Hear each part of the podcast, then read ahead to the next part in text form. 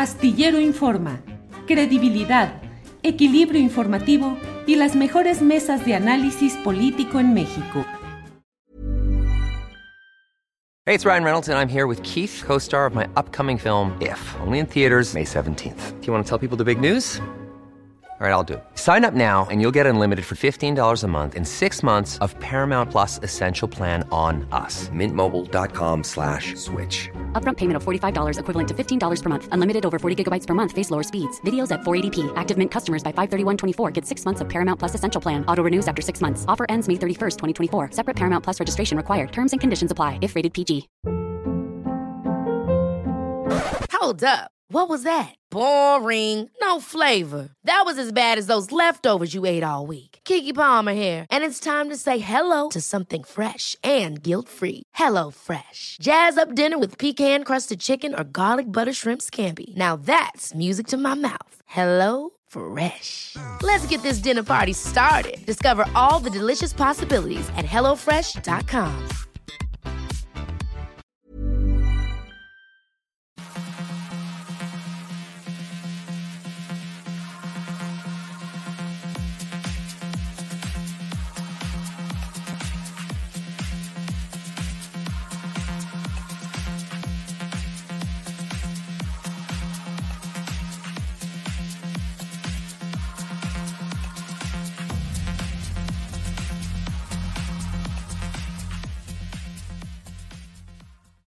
La una de la tarde, la una de la tarde en punto, y ya estamos aquí transmitiendo desde Astillero Informa. Gracias por acompañarnos en este jueves 30 de junio. Termina la primera mitad del año, termina el primer semestre y queda todo listo para el segundo que empieza con el primer día del mes tocayo mío, del mes de julio. Gracias por acompañarnos. Tenemos toda la información relevante con Adriana Buentello. Tenemos mesa de seguridad en este día y tenemos entrevistas y contexto para ir entendiendo juntos lo que pasa en la política, en la sociedad, en la economía de nuestro país. Gracias por acompañarnos. Ayer tuvimos en este mismo espacio una entrevista con Luis Fernando Salazar, quien fue diputado federal y durante 22 años fue panista, eh, elogioso respecto a Felipe Calderón, a quien consideró el mejor presidente que ha tenido México, acompañante en la campaña de Ricardo Anaya, en fin, un panista, digamos, tradicional, pero tomó posesión el 1 de septiembre de 2018 como diputado por Acción Nacional y 38 días después renunció al PAN y se integró a la bancada parlamentaria de Morena y ahora busca ser el candidato al gobierno de Coahuila por Morena. Hoy tenemos para esta entrevista a Ricardo Mejía Verdeja. Él es uh, subsecretario de Seguridad y Protección Ciudadana del Gobierno Federal y le saludo con gusto. Ricardo, buenas tardes. ¿Qué tal, Julio? ¿Cómo estás? Un gusto. Aquí vamos en, en un trayecto, es el tercer aniversario de la Guardia Nacional. Entonces venimos y se nos ajustaron ahí los tiempos, pero como quedamos muy formalmente contigo, aquí estamos. Gracias, Ricardo. Pues entro directamente. Ayer tuvimos una entrevista con Luis Fernando Salazar y yo le pregunté con insistencia cómo podía brincar de haber sido panista y de haber apoyado a Ricardo Anaya, ahora a pretender ser candidato al gobierno de Coahuila o como se denomine, coordinador de la defensa de la 4T en Coahuila. Ricardo Mejía Verdeja, ¿tú por qué virtudes políticas apoyaste en 2018 a Ricardo Anaya? A ver, yo no, yo, yo no apoyé a él, yo fui parte de una candidatura ahí en su tiempo, porque yo venía a ser diputado local en Guerrero, pero hay que ver toda la historia, donde yo desde 1998 he estado con el presidente, yo fui delegado de, del PRD en La Laguna y en Tamaulipas en la gestión de él como, como presidente nacional, después me tocó coordinar las redes ciudadanas en el 2006. En Coahuila fui candidato a diputado federal por la coalición por el bien de todos en la comarca lagunera. Fui eh, subsecretario del trabajo del llamado gobierno legítimo. Fui coordinador del gobierno legítimo en Coahuila. Yo coordiné los plantones cuando el fraude electoral de, de Calderón. Y después, como tú recordarás, entre el 2012 y 2015 fui diputado federal. Y ahí están los registros, la memoria, los testimonios, los videos.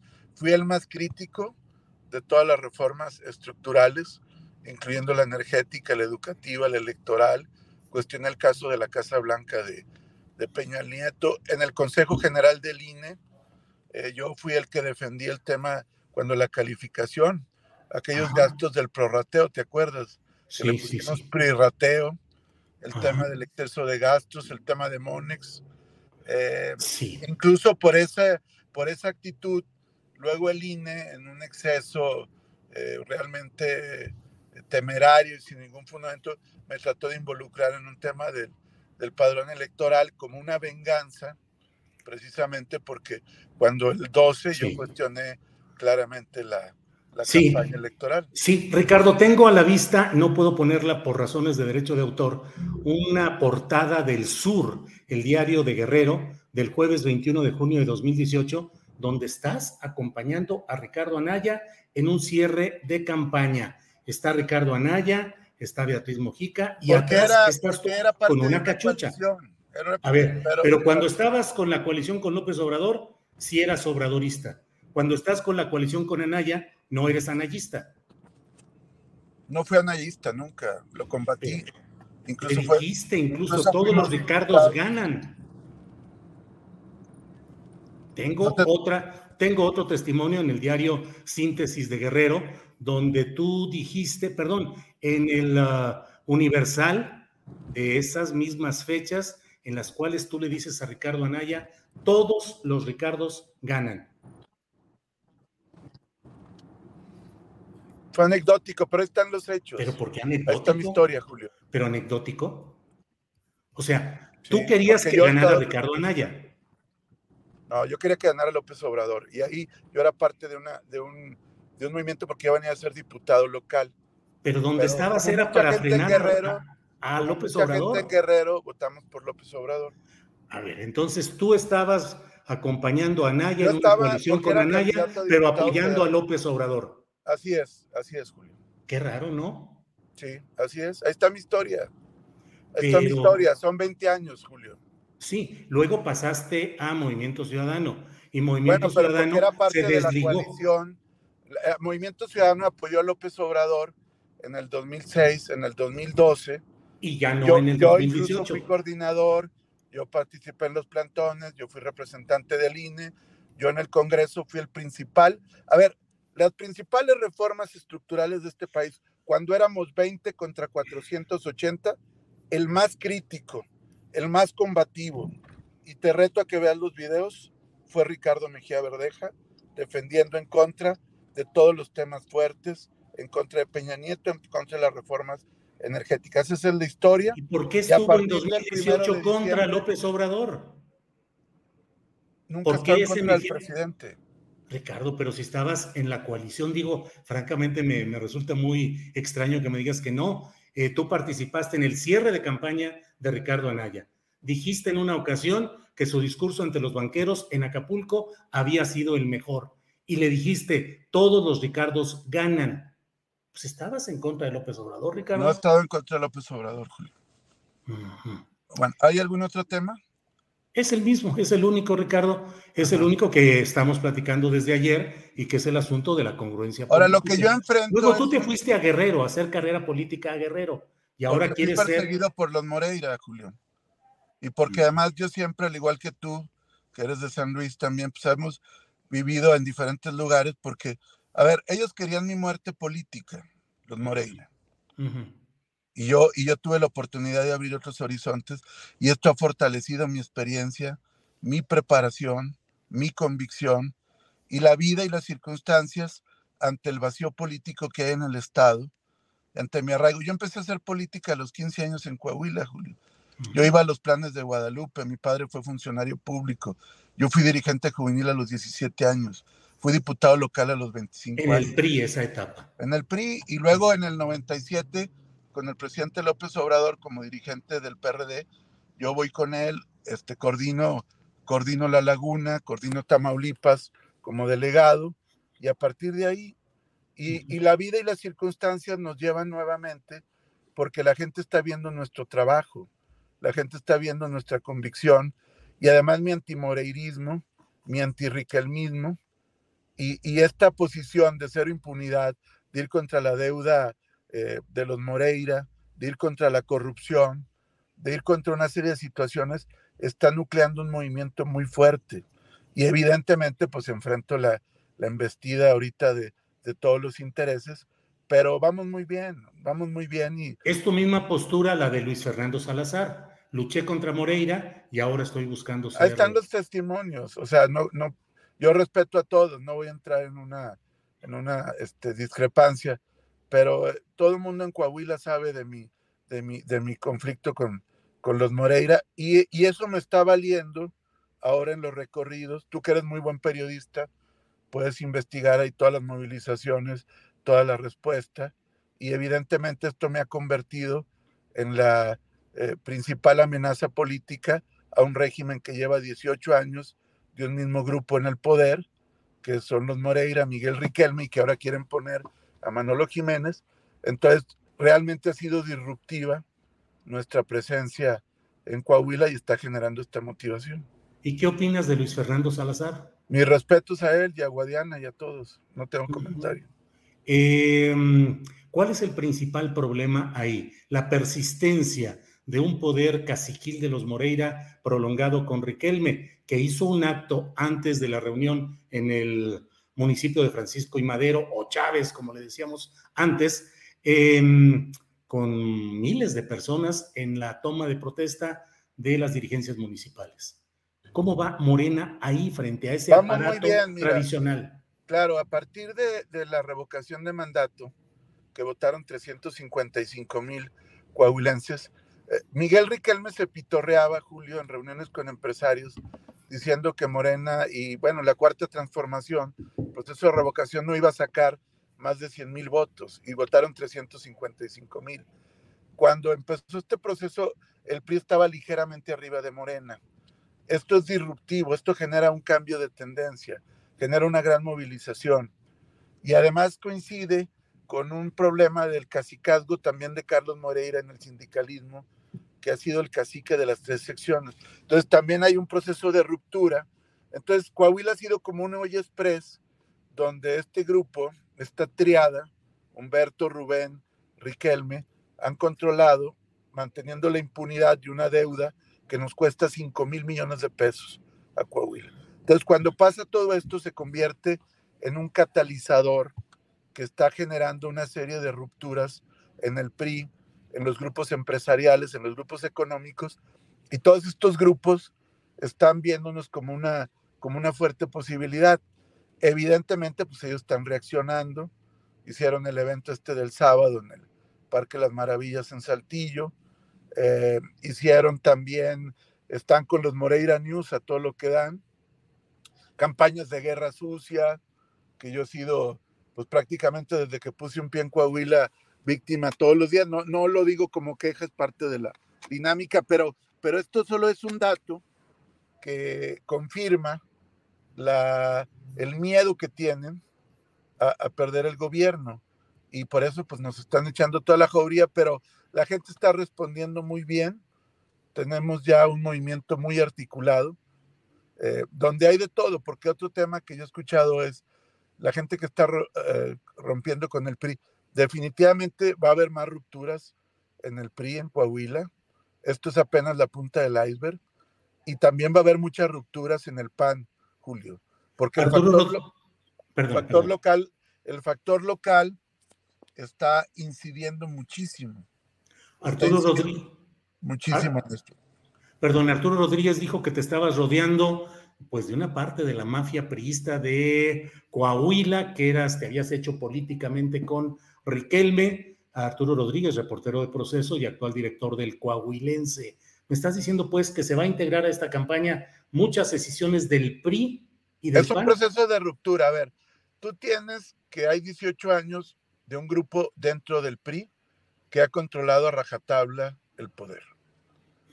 ¿Qué pasa con esto? Al haber una actores políticos nuevos, ¿qué está pasando? Pues que estos grupos eh, ya no quieren a los Moreira, estuvieron subordinados y ahora se sienten con libertad para poder actuar. Y son los que... Y hacer lo mismo que hacían antes. No, simplemente es, pues como ha habido rupturas históricas en otras partes del país, en Coahuila no había habido una ruptura del PRI de, de ese calado y la va a haber. Y ya han roto exalcaldes, cuadros políticos. Claro, cuando estaban en el PRI eran buenos, ahora que no están, tienen todos los defectos. Pero también decirte que esto va a pasar también con gente del PAN que no quiere la, la coalición. Entonces estamos construyendo de entrada con todo el movimiento del López Obradorismo, 4T, más todo el movimiento magisterial, más todas las rupturas del PRI y del PAN, verdaderamente un movimiento que va a simbrar el estado de Coahuila. La gente ya no los quiere, Julio. Y entonces por eso todo este tipo de, de embestidas, pero vamos bien. ¿Ya no quiere a los Moreira o ya no quiere al PRI, Ricardo? Ya no quiere a los Moreira, a Riquelme y tampoco quiere al PRI. O sea, el PRI ya, porque ya hay, ya hay una simbiosis. Pero ese PRI lo vas a trasladar ahora a Morena. No, definitivamente no, es algo nuevo. ¿Cómo vas a, a ver, saber eh, que los que se descienden no van a hacer lo mismo ahora a nombre de Morena? No, porque va a haber equilibrios y va a haber. Pues, digo, es como lo ha pasado en otros estados. No es nada sorprendente, o sea, no, no ha pasado en otros estados y es parte de una dinámica de una, de una diáspora política y no tiene este tipo de, connotaciones negativas. O sea, ¿por qué en Coahuila, que ahora la gente quiere una transición política, pues sería satanizable que también haya gente que ya quiere cambiar la historia y ya no quiere seguir donde ha estado hasta ahora. ¿Cómo te ha ido con los medios de comunicación locales, con los empresarios en Coahuila, Ricardo? Con todos los sectores muy bien, Julio. Uh -huh. eh, con, con, con, la gente de la 4T, con rupturas del PRI, rupturas del PAN. Eh, yo te quiero dar más datos míos para que también tú los tengas. Sí, yo fui precandidato en el 99 del PRD a la gubernatura. Sí, lo Yo sé. hice precampaña. O sea, eh, yo, yo traté de ser, tenía 30 años. Este, yo fui diputado local a los 25 años. Fui subsecretario de gobierno 5 años. O sea, a mí me menospreciaron mucho. El argumento de ellos era, este cuate ya está desarraigado, se fue. O sea, ellos no querían que regresara, para ellos políticamente estaba muerto. Eras del grupo de Raúl Cifuentes, que le llamaban la burbuja. Ver, yo he coincidido con actores políticos locales y nacionales. O sea, este, Riquelme en su tiempo era un cuadro dentro de esa estructura, no de los cuadros dirigentes, pero ahí estaba. Yo coincidí en ese tiempo. Pero yo he tenido mi propia biografía. Tú me conociste cuando lo de México Nuevo, por ejemplo. Uh -huh. Grupo yo, político. Yo recorrí, yo recorrí antes de tener 25 años cuatro veces el país completo. Uh -huh. Yo fui líder de la CNOP en el Estado. Este, es decir, toda esta biografía pues se acumula y ahorita pues mucha gente nos está considerando. Evidentemente, eh, al final del día, todo lo, lo, lo que hemos logrado hacer se está conjugando y estamos logrando avanzar. ¿Estuviste un tiempo en la administración de Vicente Fox? Nunca estuve en la administración de Vicente Fox. Como asesor de protección civil, ¿no? No, era con, era, fue un tiempo, fue en el 99. Uh -huh. A ver, yo renuncio al PRI en el 97 y no vuelvo al PRI, pero eso uh -huh. no quiere decir que no fui servidor público en, un, en, en ese periodo, en el 99. Uh -huh. Y también fui en el periodo 2099-2005 con Enrique Martínez en Coahuila, que por lo demás fue un buen gobierno y, este, y es también parte de mis activos porque, porque fue un buen gobierno. O sea, la tragedia de Coahuila fuerte, Julio, empieza a partir del gobierno de Humberto Moreira. O sea, la deuda de los 40 mil millones empieza a partir de esa, de esa fecha.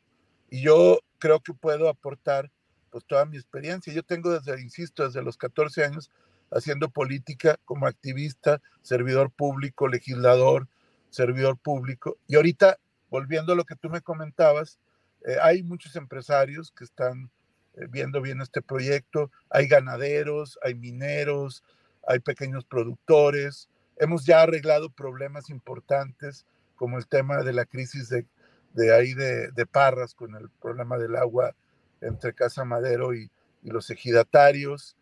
Eh, estamos actuando. Lo que sí, volviendo al tema, pues los, los Moreira News, que son fundamentalmente el Zócalo este, y RCG, pues los traigo en contra, pues es parte de la, de la lucha política. Y, y, y, este, pero pues la gente está confiando y afortunadamente hay otras plataformas ahora, plataformas digitales, medios nacionales y, y la gente, que es lo más importante. Nada sustituye, aunque somos una sociedad hipercomunicada, el contacto personal y las redes personales. Humberto Moreira se está acercando a Morena en este proceso de Coahuila. Lo vi activo en Hidalgo contra la esposa de su hermano. Parecería que está en una ruta pues de coqueteo con Morena. Pues me parece que él pues tiene su propia dinámica. Eh, yo conocí al igual que tú el tema en, en Hidalgo. No, no tengo más información, pero ese es un tema de ellos. Nosotros, como yo lo he dicho varias veces, nosotros vamos por un cambio y una nueva historia para Coahuila sin impunidad, sin borrón y cuenta nueva. Necesitamos, por ejemplo, pues determinar exactamente cuál es el saldo de la deuda. Se habla de 40 mil millones de pesos. Necesitamos ver si no hay más documentos en el cajón. Necesitamos deslindar responsabilidades. Necesitamos eh, tanto cuestiones de carácter fiscal, cuestiones hacendarias, pero también cuestiones de carácter penal. Es una burla, Julio, que haya este quebranto y no pase absolutamente nada. Ya quebraron también el fondo de pensiones. La sección 38, que yo conozco bien, porque yo fui líder de la CNOP y yo trataba con los dirigentes magisteriales, era, era un modelo de organización, buenos hospitales, buenas clínicas, buenos servicios médicos, buenas pensiones, y ahorita ya se acabaron las finanzas y ahora ya se acabaron también el patrimonio del magisterio. Por eso también hay tanta inconformidad de los maestros que también quieren un cambio. Ricardo Mejía, pues te agradezco esta posibilidad de platicar. Me quedo con la idea de que casi nos dices, no se asusten, va a haber más priistas y más panistas que converjan en un proceso de cambio. Yo les he dicho a la gente, no preguntemos de dónde venimos, sino hacia dónde vamos. La columna vertebral del movimiento es la cuarta transformación, los aliados, pero está llegando gente que quiere cambio. A ver, ¿qué quisiera Riquelme? Pues que no llegue nadie. ¿Por qué le vamos a dar el gusto? Al contrario. O mandar a su gente para que se disfrace de morenista. eso es muy ellos son muy muy primitivos, Julio, no son tan ellos son como como otros gobernadores allá que que no quiero citar ahorita, pero ellos son garrote o zanahoria. Orden de aprehensión, auditorías o, cargos. Hay, hay bromas incluso allá de que si quieren que les dé una chamba a Riquelme, que, que me vayan a ver para que los busquen al otro día. Y, si no quieren la chamba, pues ya le están integrando una carpeta, pero no van a poder. La gente está prendida, la verdad, y toda esta guerra sucia, todo este golpe, ya estamos arriba en las encuestas. Eh, y es por esto, porque hablamos de frente. Y también denunciamos, te quiero decir un caso, el doble discurso de Riquelme. A ver, él, toda su estrategia es que es un Estado seguro, pero le regatea méritos al presidente, al ejército y a la Guardia Nacional. Utiliza, y me lo que te estoy diciendo con toda responsabilidad, utiliza a la Policía Estatal y a la Fiscalía para que a través de sus chats, de sus eh, mecanismos de comunicación difundan guerra sucia en contra del gobierno y al mismo tiempo tiene el cinismo y el descaro de sentarse con los mandos militares y de la Guardia a pedirles apoyo. E, eso es, eso es el, lo que estamos viviendo, pero vamos bien, vamos bien, Julio. Bueno, eh, ¿qué mensaje le mandas al que fue tu partido anterior, el de Convergencia, eh, ahora Movimiento Ciudadano, donde fuiste directivo de la coordinación operativa? ¿Crees que se van a sumar o esperas que se sumen a un proyecto de cambio tienen su, camina, su camino propio o se sumarán a PRI, PAN y PRD? Pues mis respetos, la verdad es que eh, yo en los diferentes espacios que he estado, pues siempre me conduzco con respeto, ellos tienen ya su propia ruta y pues espero que tomen las mejores decisiones, pero cada quien sigue, sigue su camino y nosotros estamos eh, sumando fuerzas y sobre todo con un mensaje muy claro, no a la continuidad, un cambio político, no borrón ni cuenta nuevas y recuperar el rumbo que en la historia ha tenido Coahuila como un estado modelo en términos históricos y en términos políticos. Bien, pues Ricardo Mejía Verdeja, muchas gracias por esta oportunidad y veremos qué sigue allá en Coahuila. Gracias, Ricardo. Muchas gracias, Julio. Un abrazo. Saludos. Igual. Hasta luego. Gracias. Hasta luego. Ha sido esta entrevista con Ricardo Mejía Verdeja, él es eh, subsecretario de Seguridad y Protección Ciudadana en el gobierno federal y bueno, forma parte de este proceso en el cual eh, se van a elegir los coordinador, el coordinador estatal de la defensa de la cuarta transformación en Coahuila, que es un paso previo a luego declararse eh, candidato a la gubernatura de Coahuila. Es un proceso en el cual están participando tanto Mejía Verdeja, quien hoy entrevistamos, ayer a Luis Fernando Salazar, y eh, Armando Guadiana y Reyes Flores, creo que es el nombre del delegado de los programas federales ahí en la entidad. Bien, vamos con más información y mire, es la una de la tarde con 24 minutos y está ya con nosotros la coconductora y productora de este programa, Adriana Buentello. Adriana, buenas tardes. ¿Cómo estás, Julio? Muy buenas tardes. Saludos a, todos los que ya nos están viendo. Recuerden poner su like, que es muy importante para nosotros. Ese no cuesta nada. Y a los que quieran aportar un pesito o lo que quieran aportar, los datos aquí están en, la descripción del programa o, un super chat o un sticker. Pues lo recibimos con mucho gusto y nos ayuda mucho. Julio, ¿cómo estás tú? Bien, bien, bien. Eh, aquí, eh, pues ya, ya acercándonos al fin de semanita, Adriana, y además pues la verdad es que ha habido mucha, mucha información, muchos asuntos interesantes en estos días y en estas horas. Así es, Julio. Yo un saludo, un saludo además muy afectuoso, un abrazo con mucho cariño a nuestra comandanta que anda por allí en recuperación y con mucho gusto, Julio, ya estamos aquí con algo de información de la conferencia mañanera, una cuestión que llama mucho la atención, eh, Julio, una declaración del presidente hoy en la conferencia mañanera sobre este tema de Ayotzinapa, que parece ser que ya lo tendría resuelto. El eh, presidente da unas declaraciones sumamente interesantes. Eh, Julio, también le preguntaron sobre este personaje, Tomás, Tomás Embrón, ¿te acuerdas de este personaje, Tomás Herón de Lucio? que pues el presidente dijo que tiene pues, mucha información y que todavía no se resuelve este tema de la extradición. Sin embargo, Julio, algo de lo importante es que eh, sí dijo que todavía faltan algunos detalles, pero dijo eh, Julio que ya saben lo que sucedió, que faltan detalles para complementar esta investigación, pero que sí se va a alcanzar a cumplir este compromiso, pero además dijo que este año, Julio, va a quedar. Vamos a escuchar qué fue lo que dijo.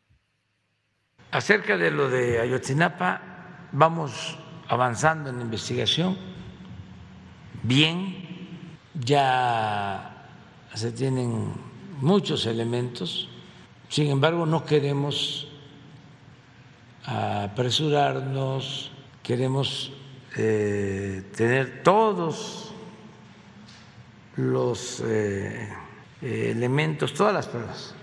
¿Se está cerca de la verdad? Sí, sí, ya sabemos lo que sucedió, nos faltan algunas cosas para complementarla, porque acuérdense que es un proceso también judicial y se pueden tener pruebas, pero hay que certificar esas pruebas, hay que validarlas de acuerdo a procedimientos, pero ya tenemos mucho avance, que es una de las demandas eh, incumplidas o de los compromisos que hice que no he podido eh, cumplir.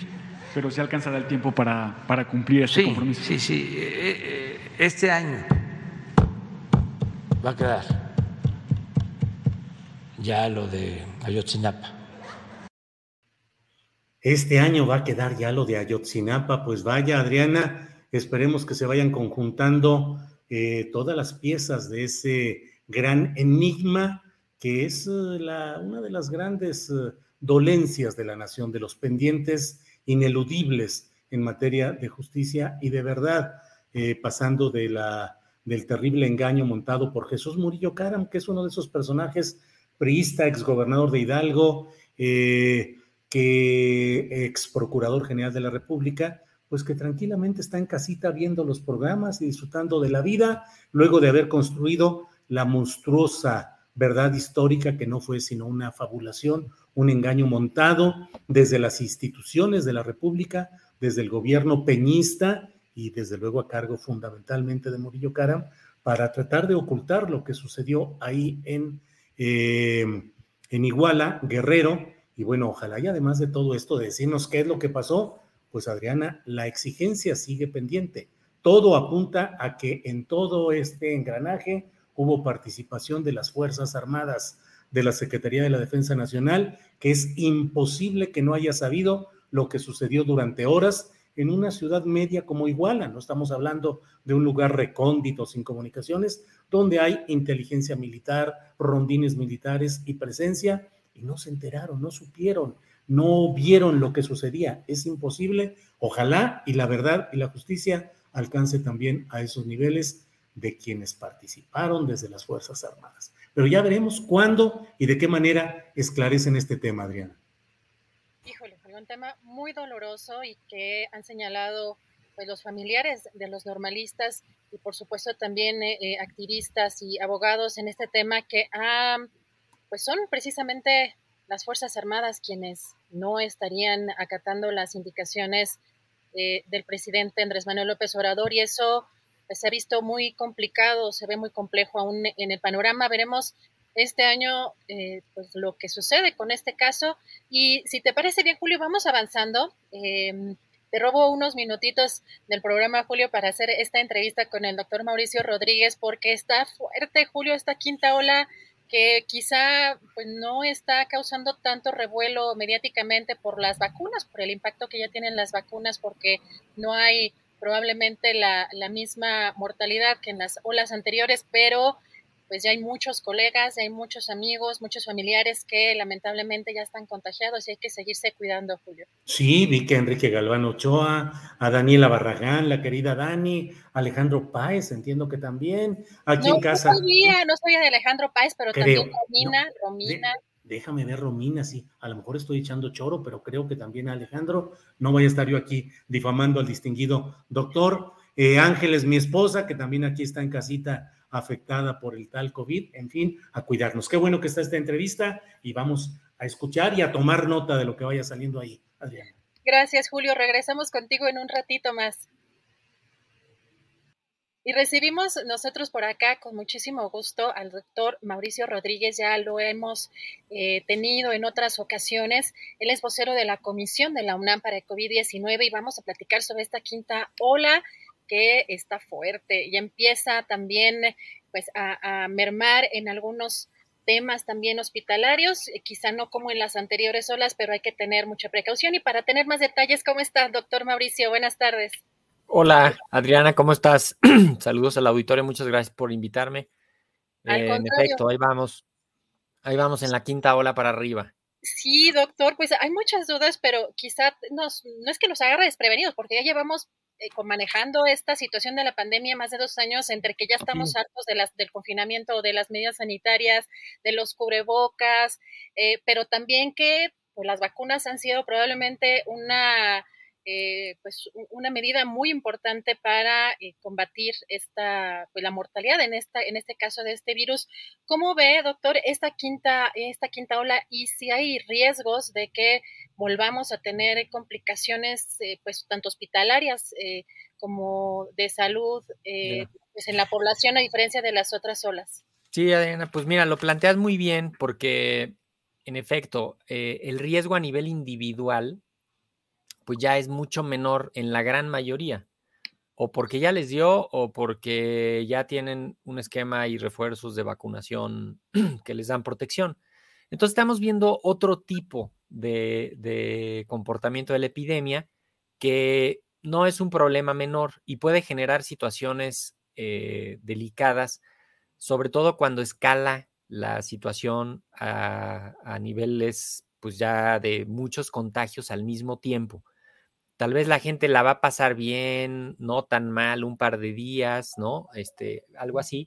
Pero vamos a tener un problema que tiene que ver más bien con la con la, el ausentismo, la gente falta a sus trabajos, eh, obviamente cuando lo puedes hacer desde tu casa está bien, pero imagínate operadores del metro que falten, o policía, o controladores aéreos, o el personal de un hospital.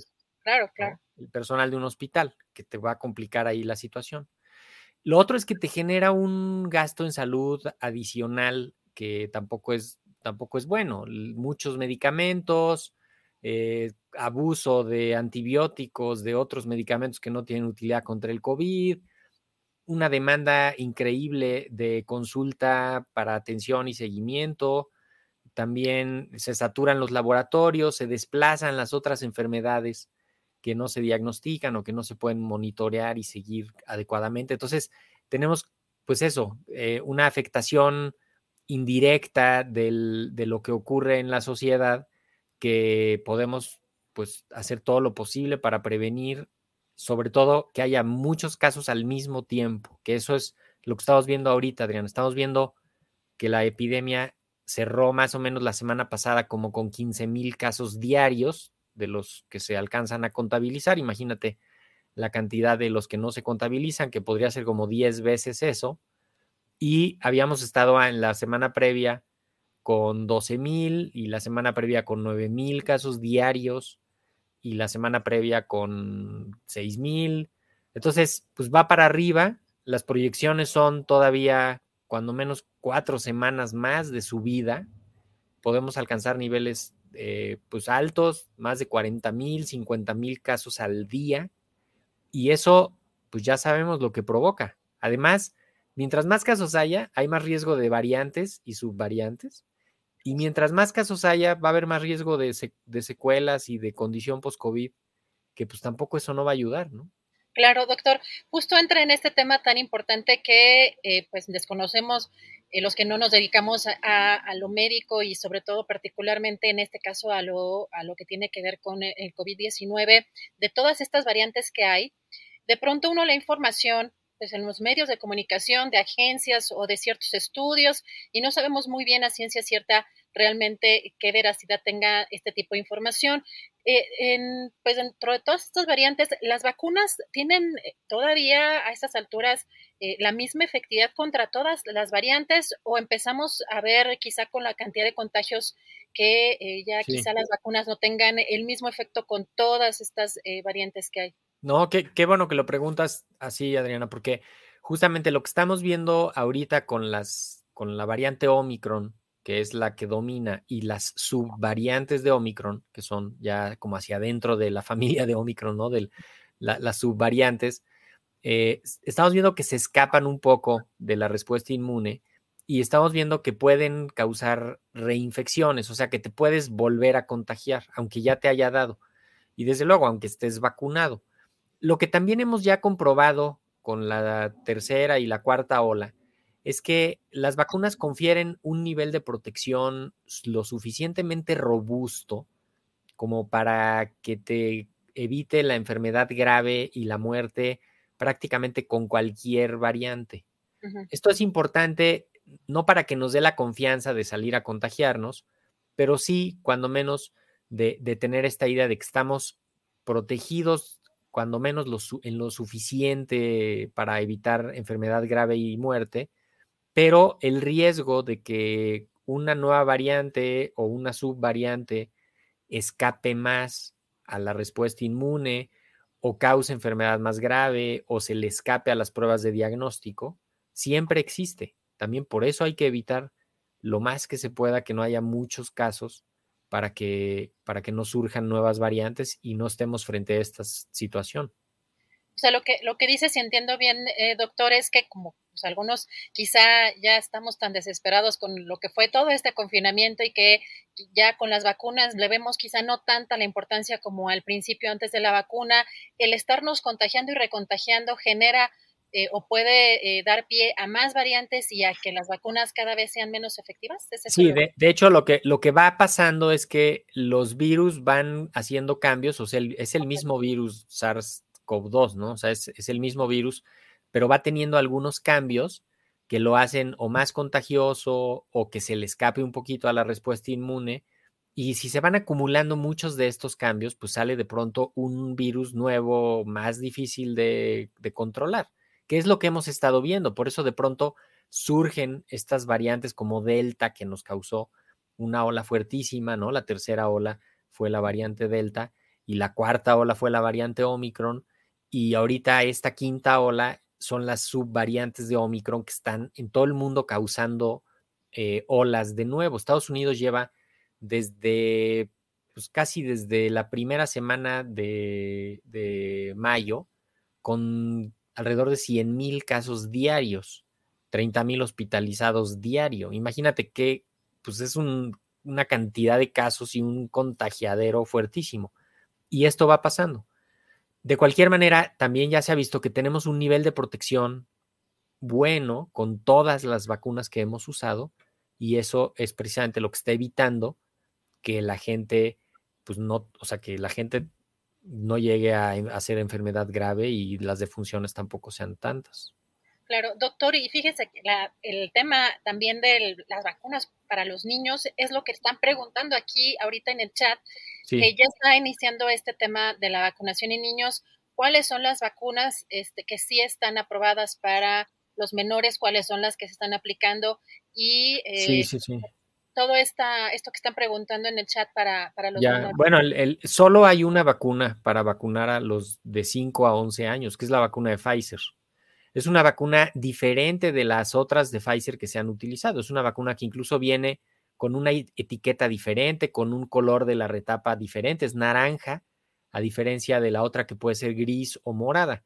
La vacuna que se usa en los de 5 a 11 años es una vacuna especial que tiene una cantidad de sustancia activa diferente de la otra y que está estudiada, diseñada, aprobada para ese grupo de edad y funciona, es segura, es efectiva y hay que usarla. Ahorita empezaron a vacunar ya en, en, pues en muchos estados. En Ciudad de México empezaron específicamente con el grupo de 11 años primero y luego seguramente irán bajando. Depende de la disponibilidad de la vacuna y depende de lo que mande Pfizer y de lo que llegue de, para tener la vacuna. Ahorita estamos viendo ya, pues, muchos niños que ahorita tienen COVID y que no se pueden ir a vacunar con COVID porque pues no es, no es adecuado hacerlo, hay que esperar cuando menos dos semanas y que estén sanos y que no tengan ya ningún síntoma ni nada y que se vayan y se vacunen.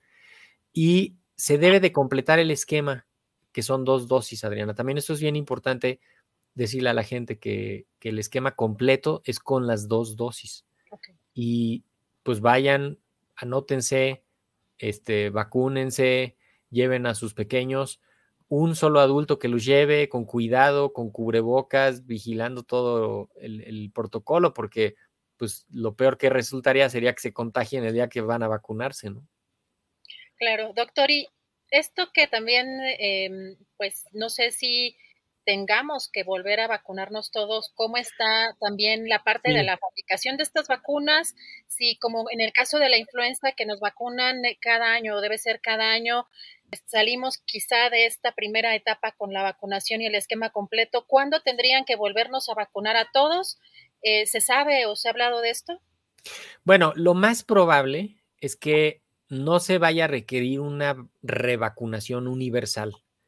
Eh, de hecho, eso sería difícilmente sostenible. ¿eh? O sea, es, un esfuerzo gigantesco que involucra a todas las instituciones, este, un gasto ah, increíblemente, es una inversión en salud, lo sé, pero, pero es un, gasto operativo y de, y de logística muy alto. Y lo más probable es que con la primera ronda de vacunas que ya tenemos, la mayoría tengamos la cobertura y la, y la protección que necesitamos y después ya solo sea necesario vacunar a las personas que tengan algún riesgo individual. Podríamos pensar así en, en términos generales a los mayores de 60, a los que tengan alguna enfermedad predisponente, al personal de salud, desde luego, y quizá a ellos pongamos que, que, se necesitará un refuerzo a finales de año pero ya más específico, no para toda la población, porque lo que se ha visto es que las vacunas con los esquemas ahorita habituales protegen lo suficientemente bien, ¿no?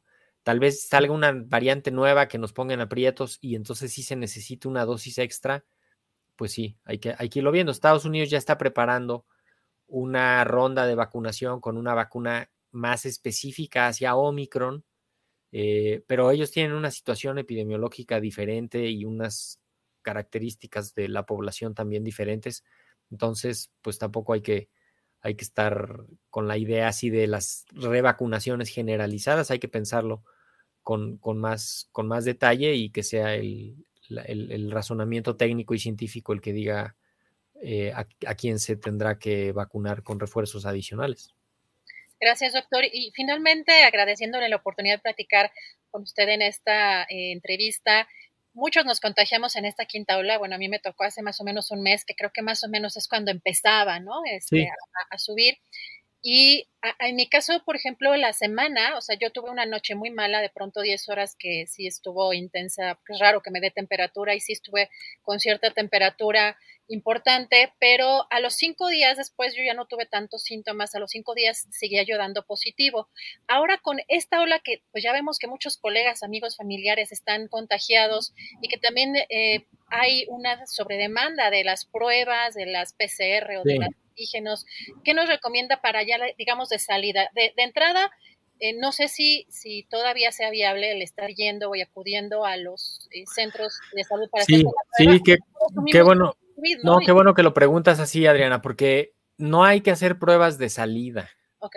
Imagínate que los 123 mil casos activos que están ahorita con COVID les fuéramos a hacer prueba de salida, pues nos vamos a acabar las pruebas nada más haciendo pruebas de salida y vamos a perder ese recurso para, para el diagnóstico, sobre todo de los que tengan más riesgo o de las situaciones de mayor riesgo. Entonces, lo que es eh, más o menos estándar y, y, está bien, bien definido es, si tu diagnóstico es a través de una prueba, hay que contar siete días del día que te hiciste esa prueba y a partir de ese momento ya podría salir. Si puedes quedarte 10 días sería este, excelente, pero a los 7 días tu riesgo de seguir siendo contagioso es bajo y va bajando conforme pasan los días. El otro punto es, si, si tienes que salir para algo que va a representar algún riesgo y te puedes hacer una prueba rápida para simplemente descartar que ahí esté el virus activo, que es lo que detecta la prueba rápida. Las pruebas de PCR te podrían seguir saliendo positivas hasta 90 días después sin que necesariamente seas contagioso. Porque lo que detecta la prueba de PCR son fragmentos de los genes del virus que pudieron haber quedado ahí después de la infección y de la enfermedad y te va a seguir saliendo como si fuera positiva, pero en realidad ya no contagias. Se han muchos estudios que ya corroboraron eso. De cualquier forma, siempre que va uno saliendo de la enfermedad, tiene que extremar las precauciones cuando menos unos cinco días más, siete días más, en cuanto al uso del cubrebocas, evitar situaciones de riesgo, eh, promover la ventilación en los lugares cerrados, ¿no? Que son las medidas generales. Y ahorita estamos en el punto en el que cualquier persona que tenga síntomas, pues lo ideal es que se aísle para evitar ir a contagiar a los demás, que es lo que estamos viendo ahorita, que, está viendo muchos contagios y, y es altamente probable que a donde vayas te encuentres a alguien positivo que está contagiando a los demás. Doctor, entonces de salida no la prueba y a los cuántos días, digamos, ya sería seguro salir sin la prueba. Decía siete días. A los siete días siempre, o sea, a los siete días de la prueba que te hiciste previa o del inicio de los síntomas, siempre y cuando ya no tengas ningún síntoma y que lleves cuando menos tres días de no tener fiebre. Si se cumple esto, a los siete días ya puedes salir con cuidado a seguir haciendo las cosas que tienes que, tienes que hacer. si todavía tienes síntomas, un poco de tos, sigues muy cansada, este, te duele la cabeza, te duele la garganta, te tienes que esperar hasta completar 10 días, ¿no?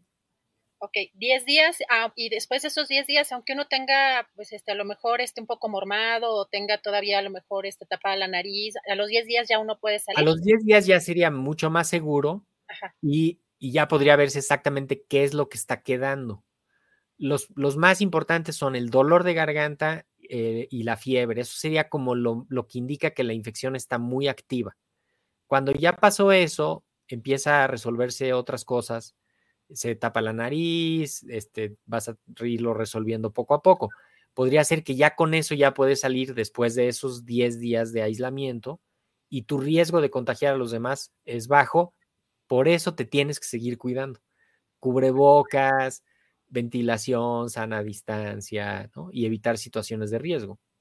Claro. Finalmente, ya nada más abusando de su tiempo, doctor. Los medicamentos que no, que ya sabemos que no debemos eh, de, utilizar, porque sigue habiendo, creo que todavía de pronto alguna mala comunicación o se sigue utilizando. Eh, sí, hay, estamos viendo unas recetas. Todavía algunos las están utilizando. ¿Cuáles son los, como los, las alertas, no? Pues mira, los que no hay que utilizar son los antibióticos, como la citromicina, eh, la ivermectina tampoco funciona, no hay que utilizarla. Eh, los anticoagulantes eh, hay que hacerlos solo con indicación médica y bajo supervisión.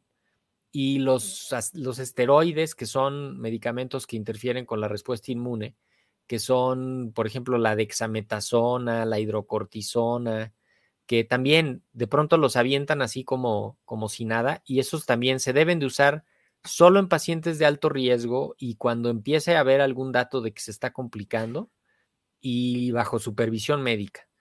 Y no hay que utilizar antivirales como el oseltamivir, porque ese es para la influenza, eh, no tiene ninguna utilidad contra, contra el virus del COVID. Y con estos, si dejamos de usar esos medicamentos, vamos a tener una, una situación bastante buena en cuanto al costo, la toxicidad y, el, y los riesgos de, del uso de estos medicamentos. Y controlar la fiebre, vigilar la oxigenación.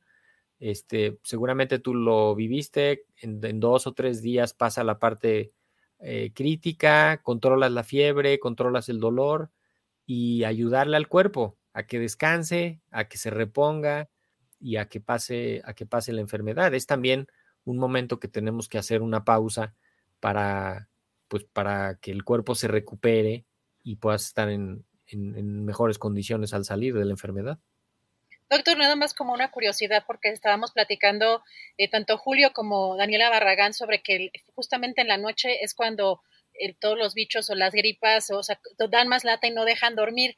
¿Hay, hay alguna explicación? Digo, a lo mejor es muy, muy, muy obvia, muy lógica, pero nunca entendí. Pues hay varias, sí, hay varias, varias hipótesis. Eh, unas es que la atención de lo que estamos haciendo durante el día estamos distraídos en otras cosas y en la noche como que no estamos haciendo casi nada y entonces le ponemos más atención a todo lo que nos estuviera pasando internamente. Pero también hay unos ciclos hormonales en los que durante el día se liberan ciertas hormonas que regulan la respuesta inmune de manera diferente y durante la noche cambia. También la regulación de la temperatura durante la noche cambia posición del cuerpo que uno está parado y a lo mejor... y el ciclo, y el ciclo sueño-vigilia también influye. Entonces, sí es cierto que, que, por ejemplo, hacia el final de la madrugada es más probable que tengas la temperatura corporal un poco más alta y es parte de un proceso natural de regulación del, de la temperatura del cuerpo. Eh, entonces, todos estos factores pues, van ahí contribuyendo a que, a que se sientan las noches más complicadas la liberación de algunos componentes de la respuesta inmune también durante la noche se favorecen por estos ciclos hormonales internos que tenemos. Qué interesante, doctor, porque sí, qué latosas son las noches, pero pues con toda esta información, la verdad es que creo que esperemos también que nos sigamos cuidando y que pase pronto esta, esta quinta ola y platicar con usted pronto eh, para ver qué, qué sigue con, con esta pandemia, doctor. Así es, por lo pronto cuidarnos, les decía, cuando menos cuatro semanitas más de su vida, eso quiere decir que va a haber muchos más casos y pues si podemos romper la transmisión en la comunidad, pues qué mejor. Así es. A cuidarse mucho, doctor. Muchísimas gracias. Un fuerte abrazo. Un abrazo, Adriana. Que tenga buena tarde. Gracias al doctor Mauricio Rodríguez. Y sí, ya estamos en una parte, en este, en este pico de esta ola, bueno, o al menos eh, eso es lo que estamos percibiendo algunos. Y vamos a regresar con Julio Astillero para ver qué tal. Julio, ya. Ah, perdón, es que estaba anotando todo lo que dijo el doctor Mauricio Rodríguez, porque qué bueno que preguntaste tantas cosas, que son las preguntas y los planteamientos que nos hacemos todos y que no siempre tenemos la posibilidad de escuchar, pues una voz docta que nos diga, pues por dónde va el tiro, pero pues hay que anotar todo eso y, aguantarnos un ratito en lo que pasa esta ola, Adriana. Oye, sí, es que esa parte siempre me ha desesperado porque uno no puede dormir, uno no puede, o sea, e, es bien extraño que, eh, pues cuando ya te vas a, ya te liberaste de lo que tienes que hacer no nada más con esta, con este COVID-19, sino con cualquier gripa o algo en la noche es cuando más lata te da, ¿no? Yo, yo me di cuenta que, que además la, la, noche, Julio, la pasé tan mal porque, según yo, según yo no ronco, ¿verdad? El que ronca es mi gato, el que ronca es Alvin. Alvin. Alvin, pero fíjate que en esta, eh, eh, la noche que pasé, afortunadamente fue solo una noche la que pasé medio ruda, pues sí me, sí me desperté yo misma de que no podía respirar por la nariz y pues ya estaba yo roncando.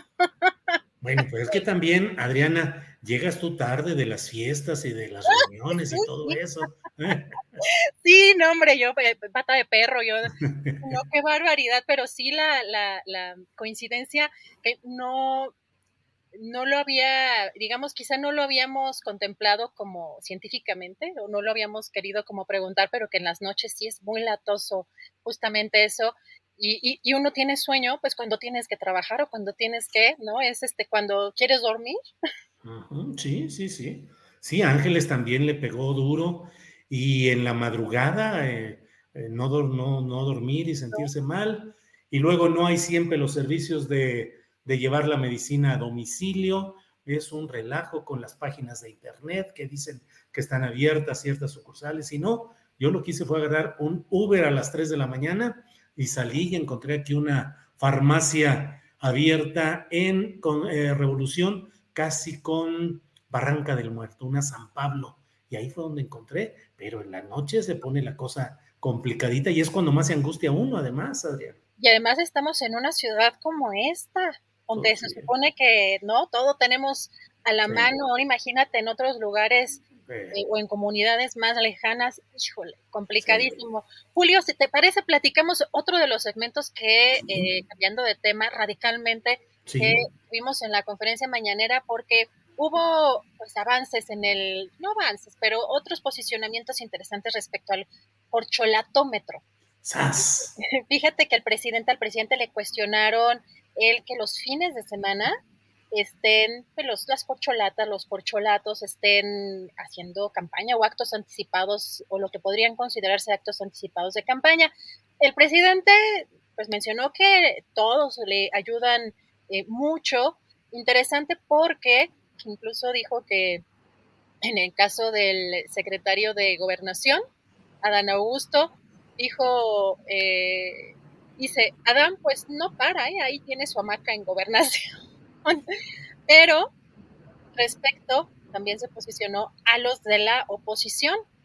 Y el presidente criticó pues algunas en tono de burla, bueno, más bien fue un poco de burla o sarcasmo sobre las propuestas profundas de algunos candidatos como Cuadri o como de la Madrid. Si te parece, vamos a escuchar qué fue lo que dijeron. Todos saben, ayer hasta me dio gusto porque ya Santiago Krill ya dio a conocer que él quiere ser candidato, claro, del bloque conservador, pero ya todos, Cuadri,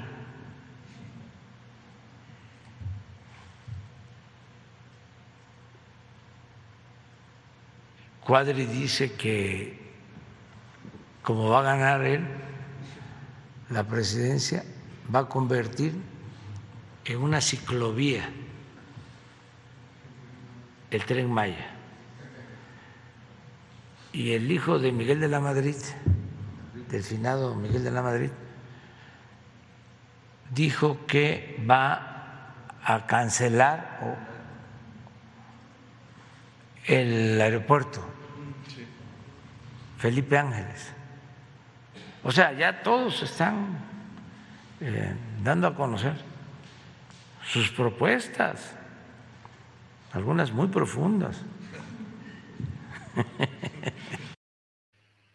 Bueno, esa risa del presidente provoca enojos y estertores en algunos de sus opositores y ese tono de ironía con el cual, mira, Santiago Krill tuvo su momento cuando fue secretario de gobernación de Vicente Fox. Había desencanto porque Vicente Fox terminó no siendo lo que había prometido, que era el que iba realmente a cambiar cosas y que en 15 minutos iba a resolver el asunto de Chiapas y que lo iba a cambiar todo, quién sabe cuántas cosas. Pero en ese momento Fox quiso impulsar a su secretario de gobernación, Santiago Krill, para que fuera el candidato a la sucesión. Pero no pudo, se le filtró el hijo desobediente. Felipe Calderón Hinojosa fue quien se coló y finalmente logró ganar porque tenía más el control de la estructura del PAN, Felipe Calderón, que el propio Santiago Krill. Hoy la verdad, Krill, pues ya es una nostalgia, es un, es un eco, es una fotografía sepia de lo que fue en su momento. Pero bueno, pues todos andan emocionados, Adriana, ¿qué le hacemos? Ese creo que es el peor insulto que he escuchado. es una fotografía, ya se En sepia. Las fotografías, sepia son una maravilla, son bellísimas. pero bueno, el, significado sí está, sí está fuerte. Y tienes razón. No sé, Julio, ¿qué personaje crees que puedan formar o forjar en cuanto a una personalidad que pueda ser arrolladora? en una también especie de populismo de derecha o conservador o con otras características por parte de la oposición, pero aunque también creo que hemos criticado y bueno, eh, sobre todo en esta etapa del corcholatismo que quizá no tienen en comparación con el presidente López Obrador, no hay eh, pues una personalidad que pueda hacerle frente a, lo que es la, pues la propia personalidad del presidente López Obrador, pues del otro lado se ve menos, ¿no? Se ve pues más seco ahí el, el, el, campo. Fíjate que sin cargar la tinta a favor de ningún partido, ni nada por el estilo, pero sí resulta impresionante cómo en el momento de la mayor virulencia discursiva de la oposición, cuando ellos están asegurando que las cosas están mal en México, autoritarismo, dictadura, caos, vamos al abismo, se va a acabar México, se lo están acabando, y frente a esa exagerada retórica opositora, no cuentan con un solo personaje que los pueda acaudillar, que pueda encabezar. Mm, veo yo, Adriana, según mi punto de vista, que hay muchos intereses que están tratando de alinearse en favor de Enrique de la Madrid. Lo veo así. Creo que hay segmentos internos del PRI que están tratando de colocar, y mediáticos y empresariales, que están tratando de colocar a de la Madrid como la opción serena, tranquila, no ruidosa, de una estampa agradable para la clase media, blanco, eh, cabello de color no oscuro, de tal manera que sería el candidato güerito, digamos, para contrarrestar eh, lo que ha sido este sexenio de López Obrador, lo que lleva de, sexenio. Pero no levanta, no levanta Enrique de la Madrid y no levanta ninguno. Pero bueno, de verdad, eh, lo que dice el presidente, ya para que Santiago Krill y Cuadri estén planteando que quieren ser presidentes, pues es que no tienen cartas con las cuales jugar. Todavía, pero la verdad es que creo que la izquierda, no hablo de Morena nada más, debe de estar atenta a la izquierda como sociedad, o sea, militantes o no militantes de algún partido, de intelectuales, artistas, sociedad en general, Julio, atentos a que no nos vaya a salir por ahí un Bolsonaro. Nada más que eh, eh, tenemos que estar justamente pendientes de todo lo que se mueva en esta parte de la política, porque asusta todo el movimiento que viene desde Estados Unidos y más adelante quizá lo podamos platicar eh, con mayor profundidad, Julio, porque ya tenemos por aquí nuestra querida mesa. Hay dos bolsonaritos, Lili Telles y Gabriel Cuadri. De eso platicamos si quieres más tarde. Claro que sí, Julio. Gracias. Órale, hasta luego. Bueno, son las dos de la tarde con un minuto, dos de la tarde con un minuto y ya estamos listos para... Mm, es cierto, me dice Andrés Ramírez que tenemos, me recuerda que tenemos que despedir a quienes nos han acompañado a través de Facebook. Recuerde que para evitarnos problemas en cuanto a las políticas de eh, qué contenido se pueden meter en Facebook, preferimos salirnos los jueves cuando tenemos esta mesa de seguridad en la cual hablamos con mucha con rigor y con autenticidad y profundidad de temas delicados, pero que es necesario abordar. Así es que vamos de inmediato, vamos, gracias a quienes nos vieron por Facebook y pasamos ahora a YouTube.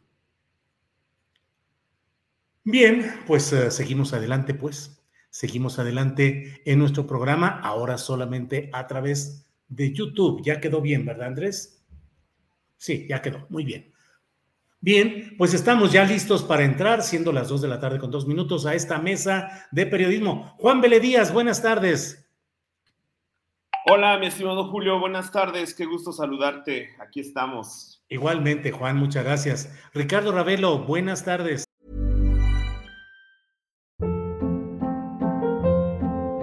Hold up. What was that? Boring. No flavor. That was as bad as those leftovers you ate all week. Kiki Palmer here, and it's time to say hello to something fresh and guilt-free. Hello Fresh. Jazz up dinner with pecan-crusted chicken or garlic butter shrimp scampi. Now that's music to my mouth. Hello Fresh. Let's get this dinner party started. Discover all the delicious possibilities at hellofresh.com. Hey, it's Ryan Reynolds, and I'm here with Keith, co star of my upcoming film, If, only in theaters, May 17th. Do you want to tell people the big news? All right, I'll do it. Sign up now and you'll get unlimited for $15 a month in six months of Paramount Plus Essential Plan on us. Mintmobile.com slash switch. Upfront payment of $45 equivalent to $15 per month. Unlimited over 40 gigabytes per month. Face lower speeds. Videos at 480p. Active Mint customers by 531.24 get six months of Paramount Plus Essential Plan. Auto renews after six months. Offer ends May 31st, 2024. Separate Paramount Plus registration required. Terms and conditions apply if rated PG.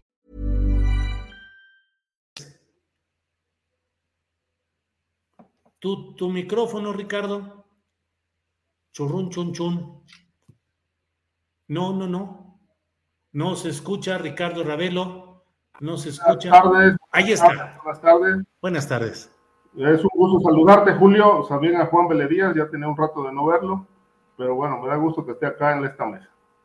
Así es. Gracias. Hoy Víctor Ronquillo no va a poder estar con nosotros. Pasó una noche complicada, según lo que nos comentó. Se va a hacer los análisis de rutina y esperemos que no sea lo que muchos eh, hoy están eh, padeciendo y ojalá pronto esté eh, Víctor Ronquillo nuevamente listo para estar en estas mesas y en sus actividades cotidianas. Pero bueno, pues vamos a estar. Sabemos que nuestra compañera Guadalupe Correa Cabrera también anda de viaje. Ya nos platicará, ya nos platicará dónde anduvo, cuántas cosas interesantes vio. Pero bueno, por lo pronto, Juan Vélez Díaz, ¿qué opinas de pues este tema lamentable de una muerte más de periodistas, en este caso en Tamaulipas, en la persona de Antonio de la Cruz? ¿Qué sucede con el gremio? ¿Qué va pasando? Juan. Pues eh, qué, qué, desafortunado, qué desafortunado. Saludo a Ricardo Ravelo, también mucho tiempo de no verlo. Qué gusto a la distancia. Pues fíjate que es, es, es muy desafortunada la, la, situación que estamos viviendo, particularmente en este año 2022, cuando parecería que el conteo no tiene fin, ¿no? Lo decíamos en enero, en febrero, arrancando el eh, año con un año particularmente violento hacia el gremio periodístico. Lo que me preocupa, Julio, en este contexto es de que eh, no conocemos, por lo menos no en este, en este tramo del 2022, ya pasado eh, los primeros eh, pues seis meses, porque es el último día de junio, eh, ¿qué ha pasado con los otros casos? ¿Dónde están las investigaciones ministeriales? ¿Cuáles son las líneas de investigación de los casos más sonados? ¿no? Tenemos prácticamente una, un impasse en la Procuración de Justicia, ya lo hemos dicho, en distintos ámbitos, pero a este particularmente que tiene que ver con uno de los puntos nodales de cualquier sistema democrático, que es el ejercicio de la de la libertad de expresión, el ejercicio libre de la, del periodismo, de, llevar la información a los distintos segmentos de la sociedad, en este caso con la población en Tamaulipas, tan golpeada en las últimas eh, dos décadas con el tema de la violencia y sobre todo, ¿no? Los, los, colegas que en ese estado, pues como decimos normalmente, se la rifan. Creo que es muy, muy, muy complicada la situación en nuestro país en el ámbito que tú te quieras detener, Julio, porque finalmente el pulso de cualquier democracia no son solamente elecciones libres. ¿sí? El pulso de una democracia es de qué manera se ejercen las otras libertades consagradas, en este caso en nuestra constitución, como es la libertad de expresión. Creo que es, es, es, muy delicado el tema que estamos viviendo en nuestro país, ¿no? De este sexenio, sino es parte de las inercias que se vienen arrastrando, pero que yo ubico en un punto nodal, Julio, que es el sistema de procuración de justicia en nuestro país está quebrado. Gracias, Juan. Ricardo Ravelo, ¿qué opinas de este nuevo episodio fúnebre, este episodio violento en Tamaulipas, en lo general de lo que pasa con los periodistas y en particular de lo que pasa en Tamaulipas? Ricardo, por favor. Mira, Julio, este crimen se da en un escenario de pues, de absoluta descomposición. Eh, es una muestra más de que pues, la seguridad pública en el país está fracturada. y particularmente en una entidad que es asiento de grupos criminales como lo es Tamaulipas. Y digo, y me refiero a grupos criminales eh, no solamente en cuanto a lo que tiene que ver con los cárteles que ahí operan y la delincuencia organizada, sino también la delincuencia organizada que está en el Palacio de Gobierno, que encabeza Francisco García Cabeza de Vaca, y que obviamente, bueno, ha, tenido un sexenio sangriento. Por Tamaulipas corren ríos de sangre, hechos de violencia, matanzas, desapariciones, eh, ejecuciones extrajudiciales y asesinato de periodistas y no pasa absolutamente nada. No hay un caso aclarado de todas las muertes que ha habido en ese, en ese sexenio, que en este momento podamos decir hay responsables, hay sentencias ejemplares. Hay, un, hay una, una atmósfera, una atmósfera muy pesada, oscura de impunidad en Tamaulipas, que envuelve a la sociedad toda y que obviamente los hechos de violencia que se están presentando, pues eh, frente a un gobierno que en realidad está convertido en una empresa criminal, pues no hay posibilidades de que realmente pueda haber acceso a la justicia. Eh, lo que preocupa es, a, raíz de la, de la noticia y del asesinato de Antonio de la Cruz, del medio del periódico Expreso, es que él era una de las voces más críticas, eh, según he, leído, hacia la administración de cabeza de vaca. Y obviamente que una investigación de esta naturaleza, pues no se puede quedar en manos de la Fiscalía del Estado, que es una fiscalía infiltrada por el crimen, que responde a los intereses de cabeza de vaca, porque de otra manera, bueno, el expediente el expediente no va a evolucionar, no va, la investigación no va a evolucionar. Yo considero que por el tinte eh, político, criminal que tiene el caso, este debe ser atraído a nivel federal, donde, bueno, habría que ver también si ahí la investigación va a prosperar, porque eh, lo que tenemos hasta ahora es un, un, mundo de impunidad en la Fiscalía General de la República con respecto de los casos de los periodistas. No hay un solo caso aclarado, salvo el de la periodista Miroslava de Chihuahua, que fue una investigación que se llevó, entiendo, muy transparente allá, y se logró eh, detener a los responsables. Pero fuera de eso, los casos, por ejemplo, de Veracruz, que ya son cerca de 30, desde el sexenio de Duarte hasta ahora, pues siguen, siguen impunes Muchos de estos asuntos están en la Fiscalía General de la República, como el caso Regina Martínez, sin que veamos avances en la investigación. Por lo menos no, conocemos qué avances hay.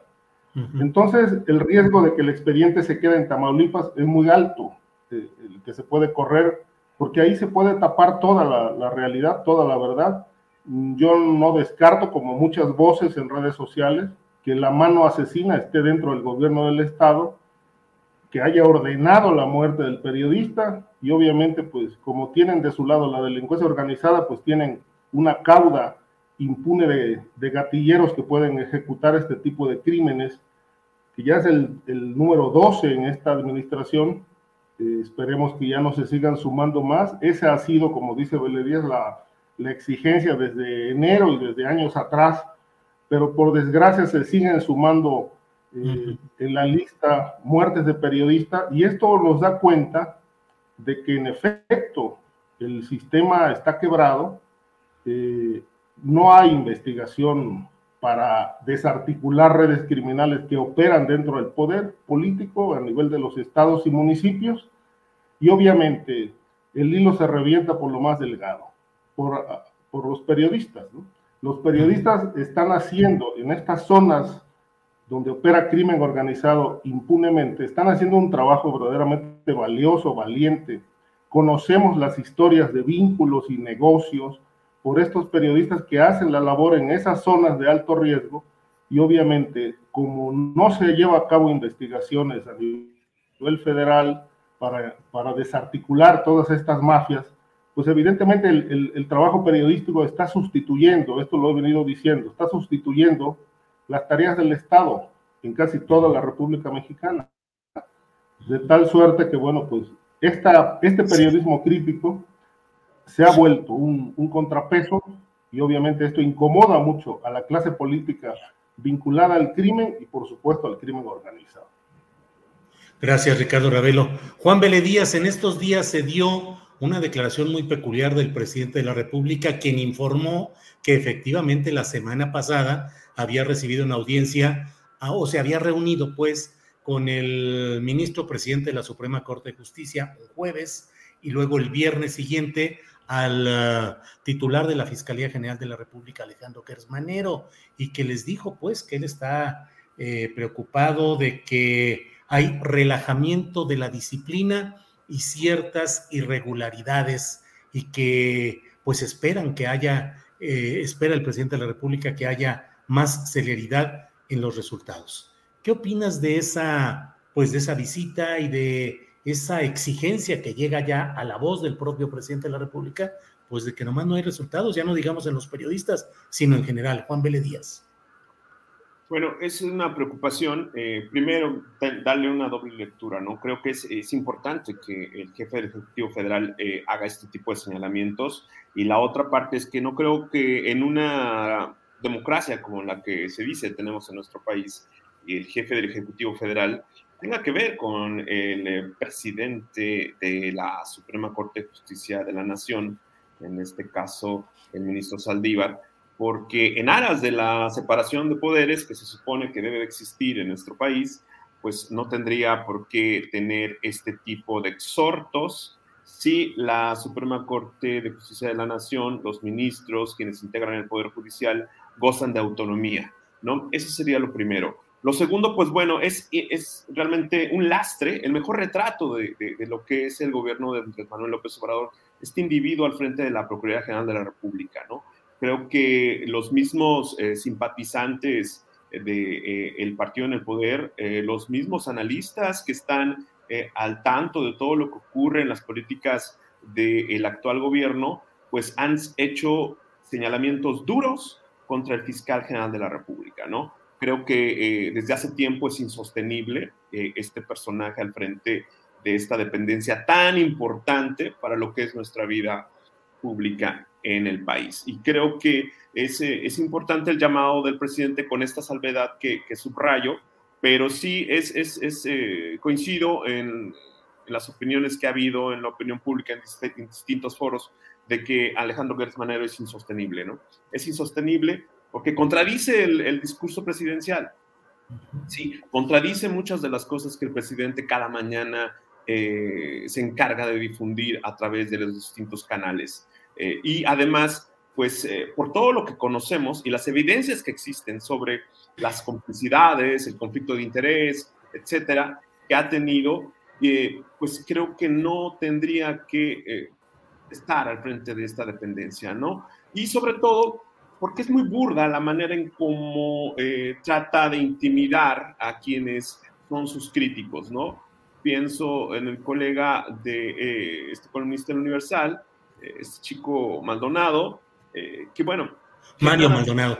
Exacto, eh, eh, que solo por el hecho de difundir lo que se conoció en un video en YouTube, es, pues está indiciado, ¿no? Por estos individuos que están al frente del Ministerio Público Federal, Ricardo, otros colegas que han trabajado en Procuraduría General de la República, saben de los perfiles de estos abogados metidos de ministerios públicos federales y sabemos que los que están ahorita alrededor de Alejandro Manero son realmente incapaces, son realmente el mejor retrato de la incapacidad.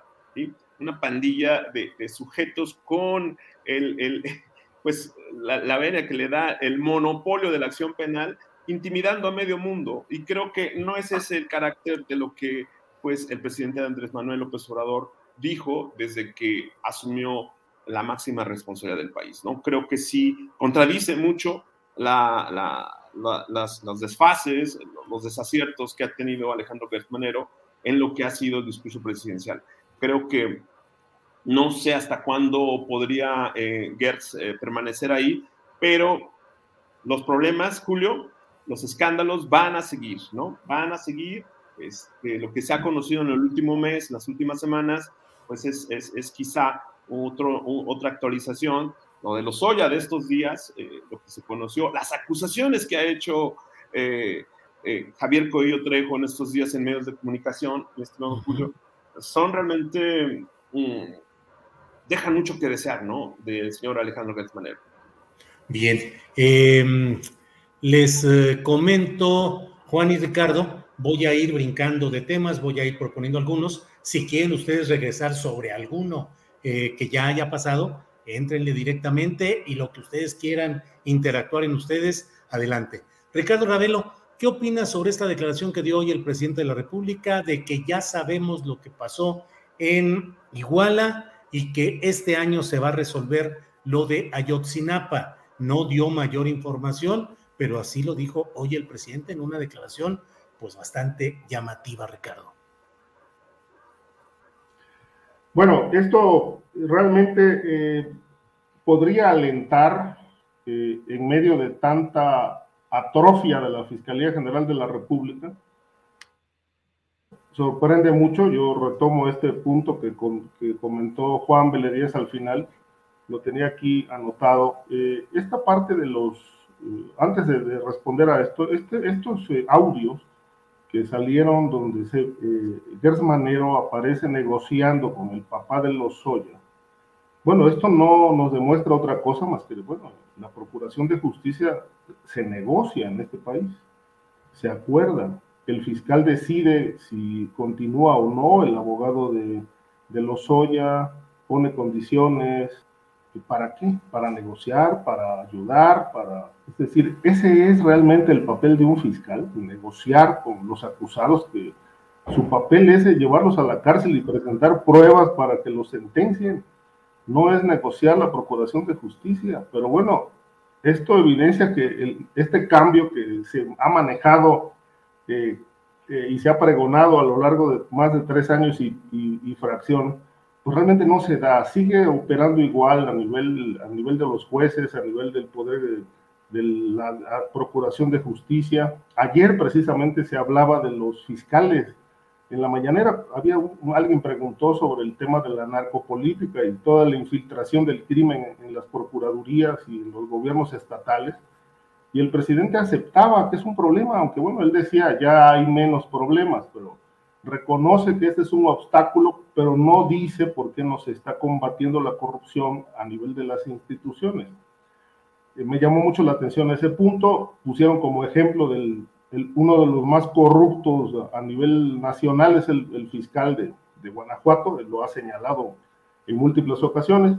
Pero bueno, en medio de, este, de todo este aparato descompuesto de la Procuración de Justicia, eh, donde la ley se compra y se vende, entonces habría que preguntarnos si realmente ahora sí eh, el caso de Ayotzinapa va a llegar a, buen puerto y nos van a, dar a conocer esta verdad, entiendo que nueva verdad histórica, porque la primera pues obviamente no fue un invento, fue una construcción, una maquinación, este, que nos diga realmente qué pasó con los estudiantes de Ayotzinapa este, en, aquel, en aquella noche de Iguala. Eso es lo que realmente estamos esperando. Eh, nos han quedado a deber, nos han dado eh, la información por goteo, o como se dice también, por dosis homeopáticas, pero no nos han rendido un informe puntual, detallado. El presidente dice que ahora sí ya se va a aclarar el asunto. Pues bueno, eh, no sé si esto realmente sean las razones por las que no se remueve al fiscal, porque de la cantidad enorme de expedientes que tiene sin resolver, pues bueno, uno de los más emblemáticos e importantes, sin duda, es el caso de Ochinapa, que en los últimos años tomó un, bueno, dio un giro importante de 180 grados con esta línea de investigación que apunta al tema militar, al tema de los militares, de algunos militares, miembros de las Fuerzas Armadas, que habrían participado con la delincuencia organizada para desaparecer, para asesinar y desaparecer a los estudiantes. Eh, pero faltan muchas piezas ahí para realmente completar la película, ¿no? Eh, hay muchas preguntas que resolver. Yo creo que es, un momento político importante. Vienen las elecciones eh, del 2024 y este es un este es un tema que el presidente lo tomó como uno de los temas centrales de su gobierno para aclararlo, junto con la pacificación del país, fueron dos puntos centrales que él se comprometió a resolver. Esperemos que ahora sí nos den a conocer un, un resultado veraz, fehaciente, con documentos y que, bueno, no solamente eso, sino que haya, haya, haya sentencias ejemplares para los participantes. Gracias, Ricardo Ravelo. Eh, Juan Vélez Díaz, mm, ¿qué te, cómo? Juan Vélez Díaz es reportero y especialista en temas del ejército y director regional en la Organización Editorial Mexicana en Sinaloa. Yo he leído los textos de Juan eh, sobre el ejército, las Fuerzas Armadas, tanto en libros como en sus columnas. Juan, ¿es posible suponer que la Secretaría de la Defensa Nacional, los militares mexicanos no, no supieron realmente lo que pasó en Iguala, una ciudad media con todas las conexiones de transmisiones, de comunicación, supongo que con presencia de miembros de la inteligencia militar, es decir, los orejas que normalmente andan metidos en todos lados. Es decir, de veras no sabría, no sabe el ejército puntualmente qué pasó en Iguala Guerrero por un lado, y por otro te pregunto, Juan, si crees que puede haber en esta nueva verdad histórica una verdadera incidencia sobre mandos militares importantes si estuvieron involucrados gravemente en este tema. Juan, por favor. Eh, sí, Julio, importante eh, esas eh, preguntas que haces, porque estoy casi seguro que muchísima gente en tu auditorio se las hace desde hace tiempo, ¿no? Creo que en este contexto, sí, el ejército desde luego que sabe, sabía y desde tiempo atrás, no solamente en esta etapa cuando ocurrió los desafortunados eh, pues, sucesos de eh, la noche de septiembre eh, con los, pues, la noche de Iguala, ¿no? Con los 43 desaparecidos de la normal rural de Ayotzinapa. sí sabían, desde luego que sabían, pero también sabían cómo estaban las redes de protección en las distintas esferas del gobierno local, ¿no? no solamente a nivel municipal y estatal, sino pues, delegados federales de las distintas dependencias que tienen que ver con la seguridad, ¿no? Empezando pues con la revelación de eh, en este que se dio en, en el último informe, ¿no? Del, grupo de especialistas, gente del CISEN y también gente que intervino, eh, gente de la Marina para hacer un levantamiento. Entonces, creo que lo que se ha conocido en los últimos eh, pues, año y medio, en los últimos dos años, sobre el caso Ayotzinapa, apunta que podría haber quizá un, uh, un, punto de inflexión en lo que ha sido la investigación ministerial, ¿no? Eh, y pasando al segundo punto, creo que sí es, es bien importante porque lanzaría un mensaje, un mensaje muy, muy claro sobre lo que la voluntad política del presidente de la República tiene respecto a uno de los reclamos muy, muy, muy eh, eh, acerados en nuestra sociedad, que es sobre el tema de las desapariciones forzadas.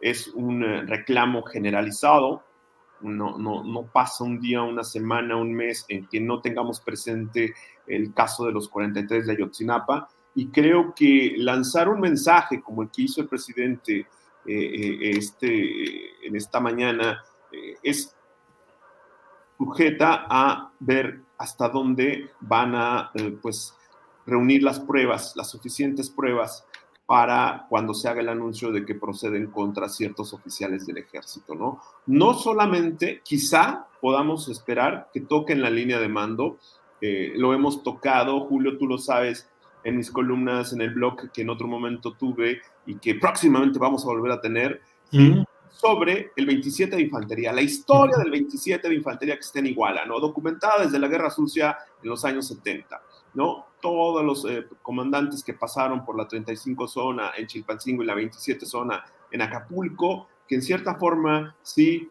o protegieron por omisión o protegieron por conveniencia los negocios ilegales de, derivados del tráfico de drogas o en el tráfico de drogas. Está documentado, Julio, todo eso está publicado con documentos y lo que viene después, ¿no? En este contexto de la desaparición, pues lo que significa la normal rural de Ayotzinapa desde hace muchas décadas para el, tema de la seguridad nacional, ¿no? el hecho de tener este, pues, soldados infiltrados como estudiantes, que también se conoció de dos casos documentados, Julio.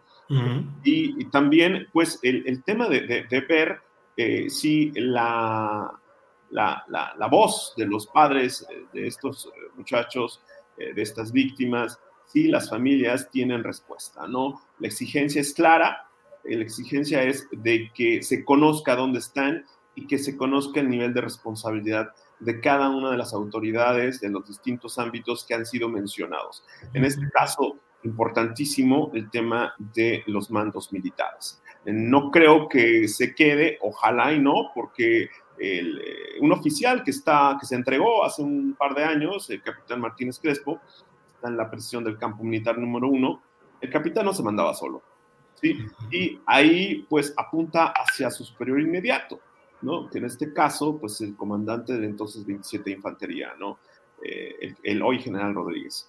Y también, eh, pues, a quien estuvo en la 35 zona y en la novena zona, en la novena región, en, en Acapulco, ¿no? Y de ahí nos vamos al Estado Mayor. Entonces, todo eso se ha explicado, Julio, se ha contextualizado, se le ha dado fondo, es decir, se ha dicho, se ha explicado por qué es importante que las autoridades ministeriales aclaren, aclaren la importancia de la línea de mando en este suceso, porque tiene que ver con responsabilidades, responsabilidades que están en, en, los códigos militares, que están en las leyes militares y que pues la autoridad ministerial en este caso tiene que probar que realmente hubo este tipo de responsabilidades con pruebas firmes para que se proceda. Creo que eso le dará mm, mayor certeza a, los familiares, mayor certeza a, las familias de las víctimas. Creo que como sociedad estamos eh, pues eh, en la situación de exigir que se vaya a fondo y que pues se aclare hasta donde se tenga que aclarar este lamentable suceso, ¿no, Julio? Claro. Gracias, gracias, Juan Díaz. Eh, Ricardo, te pediría, si es breve el comentario, como tú lo desees, respecto a este, esta puntualización que estamos haciendo en esta mesa. El ejército sabía y sabe puntualmente lo que pasó ahí en Iguala Guerrero. Te pregunto eso y luego te pido que entremos a otro tema muy delicado para luego comentarlo también con Juan, el relacionado con los migrantes y la tragedia vivida en San Antonio, Texas, y si esto forma parte de algo de lo que es el sistema económico y político o son incidentes circunstanciales. Ricardo, por favor. Mira, Julio, yo tuve la oportunidad de platicar eh, en los días, los días recientes, posteriores de la desaparición de los estudiantes, con el general Gallardo. En ese momento ni siquiera aparecía el dato, digo, ni siquiera se imaginaba a nadie que, que este asunto iba a tener una implicación mayor como la tiene ahora. Pero recuerdo que me sorprendió mucho cuando él me comentó eh, una declaración, que hizo una declaración en una entrevista, en la que le pregunté, ¿para usted qué pasó? Este, ¿Cómo ve las cosas? ¿Qué me puede decir respecto de este móvil de la desaparición? ¿Quiénes pudieron haber sido los responsables? Y él, sin dudarlo, de manera muy contundente, contundente directa, me dijo, fue el ejército. ¿Por qué piensa que fue el ejército? Le, pregunté de nuevo. Y me dice, porque el ejército es el único que tiene la capacidad de asesinar y desaparecer sin dejar rastro. Obviamente, a la vuelta del tiempo, esta línea tomó un sentido porque eh, en el sexenio de, Peña Nieto, esa parte también la ocultaron. Recuerdo las declaraciones del entonces procurador Jesús Murillo Carm, cuando le preguntaron si había alguna participación de Fuerzas Armadas y él lo negó rotundamente en una conferencia de prensa y obviamente no exploraron para nada la línea de la participación de gente de las Fuerzas Armadas en ese caso. Entonces, quienes saben realmente, quienes conocen qué pasó esa noche, pues, esa noche lamentable, eh, trágica de, Iguala, son los militares. Eh, me pregunto eh, ahora, y creo que mucha gente también, dada esta relación casi de complicidad entre el presidente y la Sedena, no le pueden decir, no le pueden informar realmente qué pasó y cómo pasaron las cosas. O sea, ahora que aprovechando esta relación eh, tan estrecha que tiene con los, los, militares, pues obviamente los militares tienen la información detallada de qué pasó, porque no solamente algunos de esos miembros presuntamente participaron, sino que además supieron con anticipación cómo estaban las cosas eh, en, aquel, en aquel momento con los estudiantes. Ahora, el, el ejército desgraciadamente ha guardado silencio. Este, porque, ¿Por qué este silencio? Pues seguramente porque, porque saben que hay miembros que participaron en, ese, en esa desaparición. Es posible, pero esperemos que ese silencio realmente pues, ya se rompa y se dé a conocer lo que realmente ocurrió ese día, esa noche.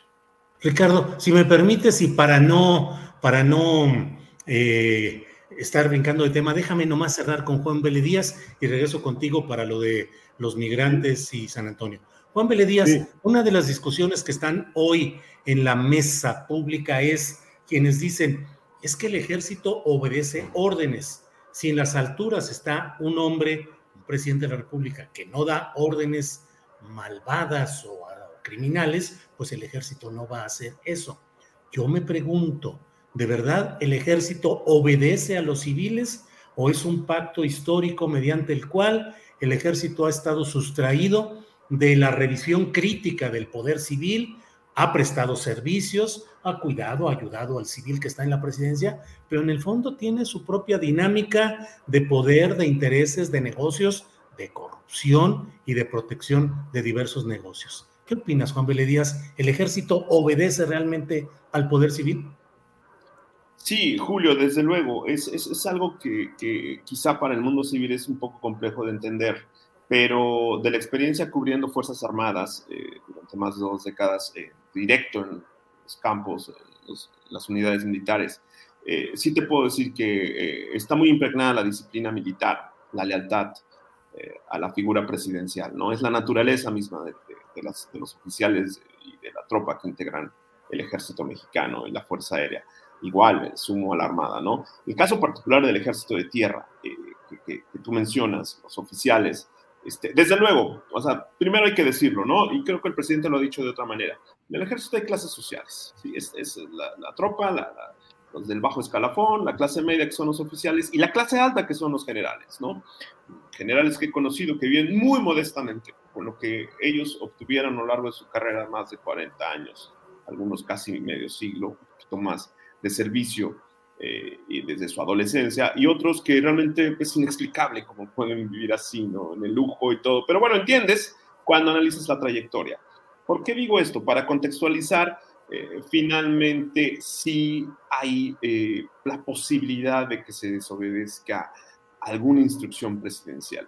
La posibilidad existe, Julio. Existe eh, eh, en, la inteligencia militar, existen tres categorías de información, que es confidencial, reservado y secreto, ¿no?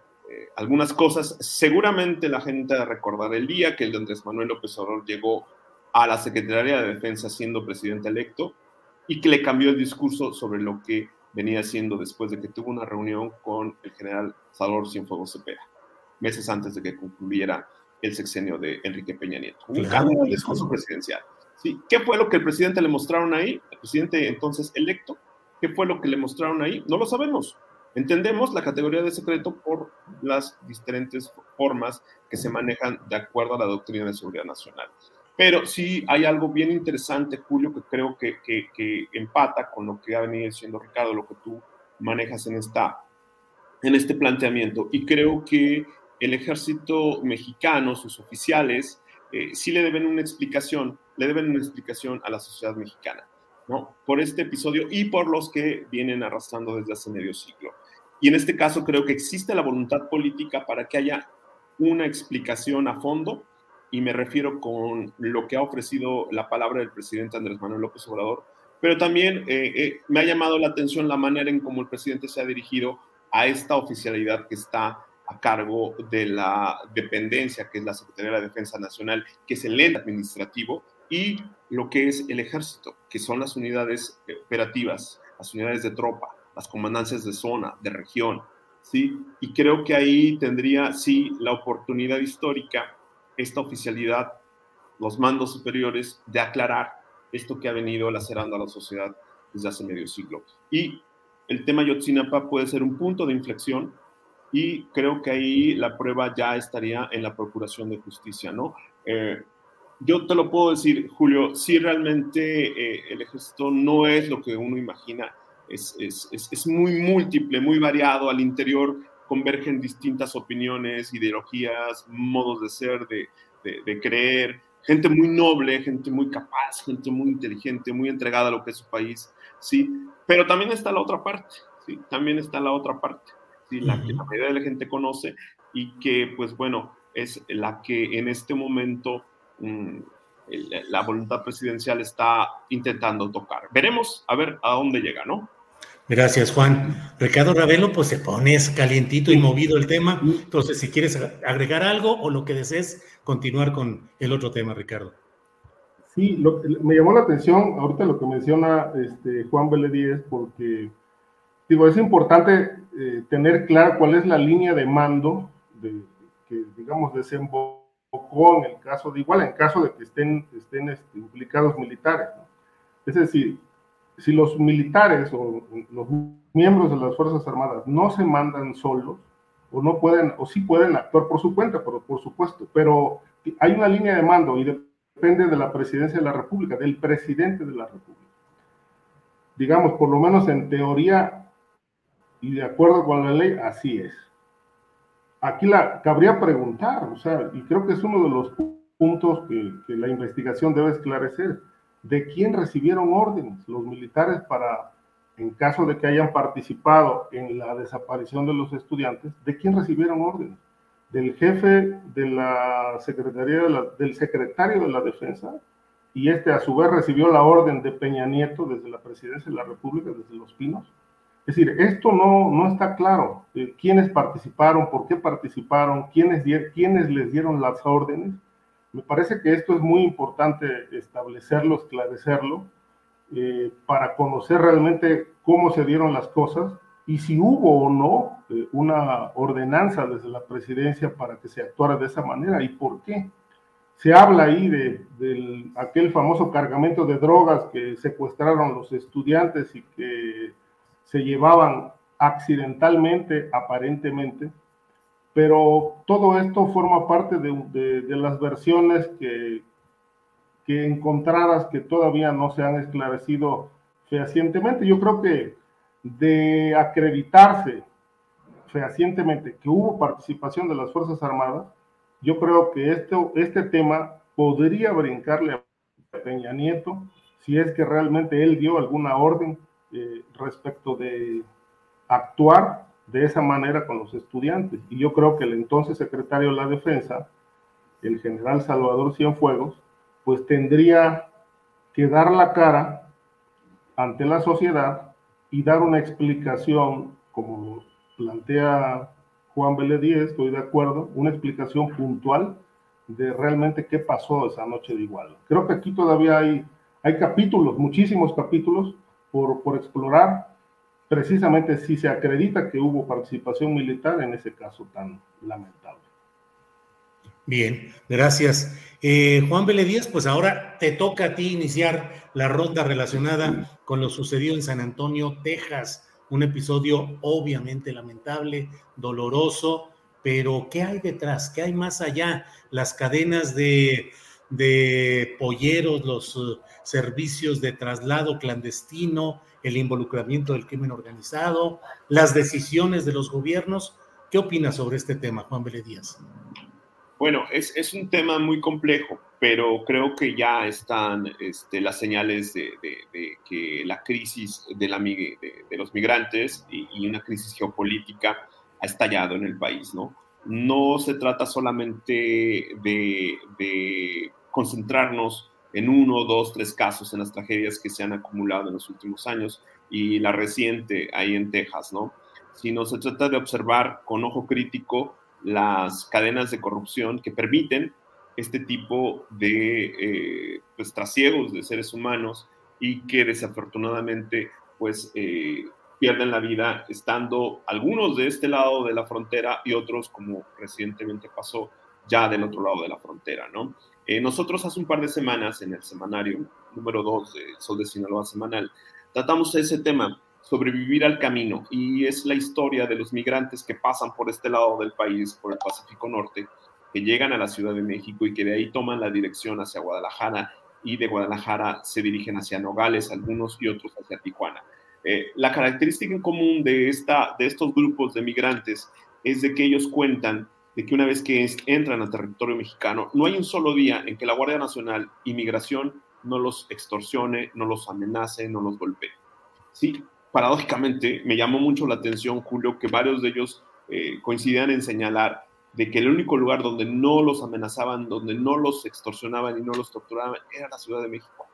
Vaya. Que una vez saliendo de la Ciudad de México, otra vez, y ya en esta zona del país concentrado, ya más en la Guardia Nacional, más que en migración, ¿no? Eh, la extorsión, las amenazas de deportación, etcétera, ¿no? Y, bueno, del lado del Golfo de México, eh, eh, de nuevo una lectura desde la seguridad nacional, ¿no? Cosas que se nos pasan por alto. En, meses recientes, en este año, la Defensa Nacional creció en número de, de, comandancias de zona militar. De, ya tenemos comandancia de zona militar en Nogales, que antes era guarnición, tenemos comandancia de zona militar en Ciudad Victoria, en Tamaulipas. Eh, y esto, ¿qué quiere decir? Les explico un poco a nuestro auditorio, Julio, de que una vez que la guarnición, por el caso de, de, Nogales, solamente tenga una guardia en prevención que no va más allá de 200 elementos, el tener una zona militar ya implica que por lo menos un par de batallones, estamos hablando de 1.500 efectivos, 1.200, dependiendo de las unidades, este, pueden estar a disposición de la área en cuestión, ¿no? Entonces, se, refuerza la militarización en la frontera en el caso de Nogales, se refuerza eh, eh, las tropas en la zona de eh, Valles, en la zona de, que colinda de Ciudad Victoria hacia el sur, hacia San Luis Potosí y hacia Veracruz, esta zona de la Huasteca, pero también, Julio, no tiene una lógica cuando volteas a ver a la frontera sur y ves que hoy, ¿sí? 30 de junio, se contabilizan 50 mil ¿sí? migrantes varados en Tapachula, Chiapas. 50 mil. Sí, es la portada eh, del Sol de México el día de hoy, pueden checarlo ahí en la página de internet. 50 eh, mil migrantes varados en Tapachula. ¿Qué es Tapachula? Es una bomba de tiempo, ¿sí? ¿Cuál es la crónica no contada de Tapachula? Sí, la invasión de los maras en los barrios periféricos de Tapachula, ¿sí? ¿Qué otras cosas no estamos viendo en los medios de comunicación de Tapachula? Cómo las redes del crimen organizado operan delante de la Guardia Nacional y con la conveniencia de inmigración. ¿sí? Entonces, ojo Julio, lo de Texas es muy lamentable, pero es el resultado de una cadena de complicidades, de corrupciones que se generan en nuestro país y que vienen desde Centroamérica. A eso me refiero con una cuestión de crisis geopolítica, porque está involucrado, sí, los gobiernos de Guatemala, de Honduras y desde luego el Salvador. Es un problema que no es de ahorita, Julio, que viene arrastrándose desde hace tiempo, pero que en las elecciones de seguridad nacional, en, las investigaciones que se hacen de distintos ámbitos, se ha tocado de tiempo atrás, ¿no?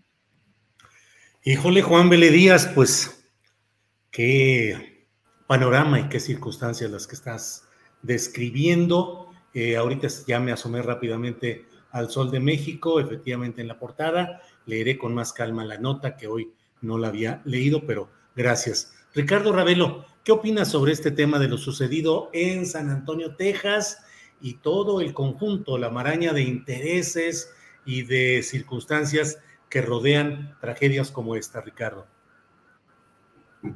Mira, es un, es un, es un problema de delincuencia organizada regional, yo no lo, nadie lo pone en duda, y desafortunadamente la delincuencia organizada que está manejando, que son los propios grupos del, del narcotráfico y otros delitos, que están manejando la, el tráfico humano, pues obviamente en México están impunes. Eh, nadie nos ha explicado hasta hoy, por ejemplo, cómo fue posible que ese tráiler llegara a San Antonio sin haber eh, sido sometido a un punto, a una revisión durante todo su trayecto. Es decir, transitó, si salió de algún punto de México, pues transitó cerca de 3.000 o 4.000 kilómetros de distancia, este, sin ser revisado. Y obviamente aquí no solamente estamos hablando de un, de un alto nivel de corrupción, en el caso de los países que mencionó eh, Guatemala, El Salvador, etcétera, sino también de México, pero sobre todo en Estados Unidos. Es decir, ¿a quién le conviene que lleguen los migrantes de esta manera? Pues a Estados Unidos. Por eso la, política migratoria ha resultado un rotundo fracaso, no de ahora, de hace muchos años, desde hace muchos años. Es un fracaso. Los programas no se cumplen, las inversiones no llegan, por lo menos con la celeridad que, que debieran. De tal manera que, bueno, el próximo 12 de julio vamos a tener un nuevo encuentro, un encuentro más de un presidente mexicano con el norteamericano, y otra vez la agenda va a ser, entre otros temas importantes como el narcotráfico, etcétera, va a ser la migración. Se van a volver a poner de acuerdo, eh, como lo han hecho en el pasado, pero el problema va a continuar. ¿Por qué va a continuar? Porque no se trata solamente de establecer programas, reglas, acuerdos, se trata de aplicarlos, se trata de aplicar la ley. El problema en México y en estos países, sin duda también, es la impunidad. Y obviamente en, medio de esta impunidad florecen estos grupos que trafican con seres humanos, que por necesidad van a Estados Unidos y que eh, lamentablemente pierden la vida en un trayecto este, y nadie responde por ellos. Esto realmente se tiene que replantear se tiene que replantear, pero se tiene que replantear aplicando la ley. Si no se atacan a los grupos de tráfico humano en México, si no se establece una política migratoria que ponga diques de contención a este, a este problema, seguiremos viendo, Julio, lamentablemente, estas tragedias dolorosas, dolorosas, porque no se pueden explicar de otra manera. No hay calificativos para poder dimensionar la, dimensión de esta tragedia, de estos 52 personas que fallecieron asfixiados en la caja de un tráiler y además eh, llenos de, según dijeron, de este condimento de carne para que no olieran. Esto es, es, muy trágico. Yo creo que esto ya no, ya se sale de control, se sale de control completamente. No, es el, lo más, lo más eh, difícil que se ha vivido en, materia migratoria. Pero bueno, esperemos que ahora en esta reunión pues se tomen las, las riendas del caso y se combatan a los, a los, no solamente a los responsables, se les castigue, sino realmente se establezca una política de adevera, porque hasta hoy lo que hemos visto, desde mi punto de vista, es pura ficción. Gracias, Ricardo. Pues ya son las 2 de la tarde con 50 minutos, nos acercamos al final del programa. Les quiero proponer, Juan y Ricardo, porque si lo abordamos ahorita se nos va a acabar el tiempo, a ver si para la siguiente mesa, si nos acompaña Juan, eh, ojalá podamos analizar si se está tejiendo ya una estrategia con todas estas eh, cuarteles que se están construyendo a lo largo del país y que también es una noticia que la vemos y nos enteramos, pues ya se abrió un cuartel en tal lugar y una base militar en tal lugar, pero estaremos en presencia de la colocación de una estrategia para una acción militar más fuerte frente al crimen organizado, que coincida con el cierre del sexenio y con las expectativas electorales que funcionarían en un momento en el cual toda esta estrategia de diseminación de fuerzas militares y de instalaciones les permita dar un golpe hacia adelante. Quedemos de platicar en eso para la próxima ocasión. Y Juan Vélez Díaz, aquí acostumbramos a echarnos lo que decimos el postrecito, así es que lo que tú quieras decir, cualquier tema, comentario, invitación, reflexión, aquí estamos puestos. Perfecto, gracias Julio. Pues de nuevo reconocer a tu auditorio, ¿no? Muy plural, muy atento, muy crítico, me gusta eso, me gusta. Ricardo y yo estamos acostumbrados a eso. Para quienes se iniciaron con las redes sociales y que están aquí, quizá se politizaron a partir de 2018. Déjenme decirle que Ricardo Ravelo, sus investigaciones en proceso donde lo conocí, pues marcaron una agenda importantísima para que se diera esta alternancia en 2018 y en 2000, cuando Vicente Fox asumió la presidencia de la República. Sí, con este contexto, a tu auditorio le, comento que me quedé con, con, la inquietud del mensaje de la semana pasada, Julio, que de hecho, platicando con, con, Adriana Buentello, le, le, decía que era bien interesante. Desafortunadamente, tú sabes, no, no, no, no pude estar la semana pasada en tu, en tu programa, pero el mensaje, cuando se anunció que la Comisión de la Verdad para esclarecer los hechos llamados del periodo, del periodo de la Guerra Sucia, que ahora abarca la línea de tiempo de 1965 a 1990 y que fue un evento ahí en el campo militar, me llamó mucho la atención la reacción que hubo por parte de algunos integrantes de la Comisión de la Verdad respecto al mensaje del secretario de la Defensa, Luis Crescencio Sandoval González, de que harían un memorial para los militares caídos en, eh, en las acciones que se desarrollaron en algunos escenarios, en algunos teatros de operaciones como el del Estado de Guerrero en esta política de combate y de exterminio de la guerrilla. Yo creo, Julio, que ese tema no deberíamos de pasarlo por alto, dado que siguiendo la línea de lo que has expuesto al inicio de, nuestro, de nuestra mesa sobre la apertura que en el discurso está mostrando el titular del Ejecutivo Federal y comandante supremo de las Fuerzas Armadas para abrir los cuarteles, para aclarar los asuntos que tienen que ver con revelaciones graves a los derechos humanos, en este caso el anuncio de lo de Yotzinapa, y también pues de la participación de los colectivos de defensa de los derechos humanos de víctimas respecto a lo ocurrido en este periodo, ¿no? Estamos con la mente puesta en lo ocurrido a través eh, de distintas etapas en Guerrero, con lo que ocurrió con otros grupos armados en Hidalgo, en eh, Chiapas y lo que ocurrió aquí en Sinaloa, ¿no? Creo que eh, el, auditorio tiene derecho a conocer la verdad, la verdad histórica, la sociedad tiene derecho a conocer todo esto que por, durante décadas los familiares de los desaparecidos han exigido, ¿no? El momento es clave, lo decía Ravelo hace un momentito, hacia, hacia el 2024, lo mencionas tú, Julio, en este, en este escenario que se vislumbra hacia el proceso electoral que ya estamos a, pues, ¿qué? Dos años, estamos ya terminando junio, empieza julio, y pues es, es algo que eh, tendríamos que nosotros tener muy en cuenta cada vez que veamos noticias relacionadas con el tema de la seguridad y los derechos humanos. El apunte es ese, Julio, no hay que perder de vista lo que ocurra con la Comisión de la Verdad, en este caso, sobre los hechos ocurridos en la línea de tiempo del año 1965-1990, ¿no? Sería eso, Julio. Híjole, pues gracias, gracias. Gracias, Juan Beledías. Y bueno, para cerrar esta mesa, por favor, Ricardo Ravelo, pues el postrecito que tú ya sabes cómo va el tiro en esto. Adelante, por favor.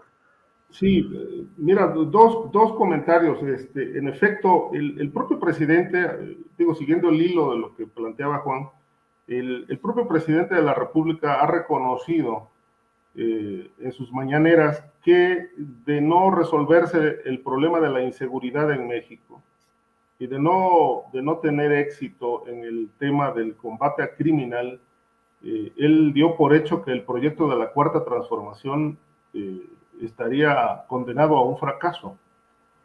De tal manera que, bueno, tiene sentido esto que planteas del replanteamiento de una estrategia militar en el país. Bueno, eh, habría que ver si esto implicaría un cambio de estrategia, pasar de los abrazos realmente al uso de la fuerza. Eh, me parece que, que, la renuncia al uso de la fuerza este, no ha dado los resultados hasta ahora. Este, hay muchísimos problemas en el país y un nivel de, de, descomposición verdaderamente graves.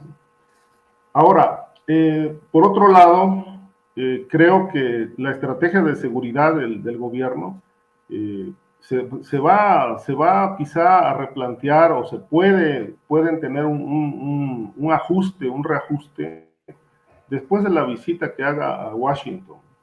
Es importante porque no está fuera de la agenda el tema del crimen organizado y la preocupación de Estados Unidos por la, eh, exportaciones desde México de una de las drogas más letales que le está causando muertes allá, que es el fentanilo y que, de acuerdo con las informaciones de las agencias norteamericanas, este, tienen su paso principalmente por los puertos mexicanos.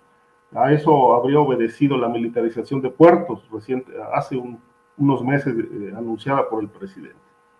De tal manera que, bueno, el, asunto creo que va a tener, puede dar un giro, eh, algún, giro eh, importante de cara al cierre del sexenio. Son dos años y fracción los que faltarían para cerrar esta administración pero no podemos llegar, el país no puede llegar con estos niveles de violencia al 2024.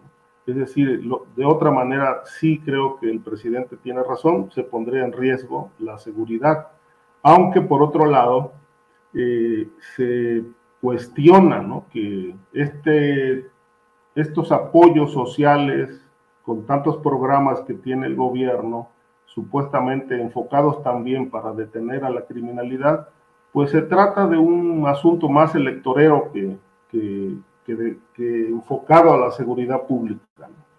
Habría que ver qué va a pasar. Ahora, por otro lado, ya para concluir este punto, ayer el presidente habló y puso como ejemplo de, de, de seguridad al estado de Veracruz. Dijo que después del cambio del fiscal eh, Jorge Winkler, aquel personaje que obedecía a los intereses de los yunes, los, los yunes en Veracruz, la, la situación de, de, Veracruz cambió radicalmente en materia de seguridad.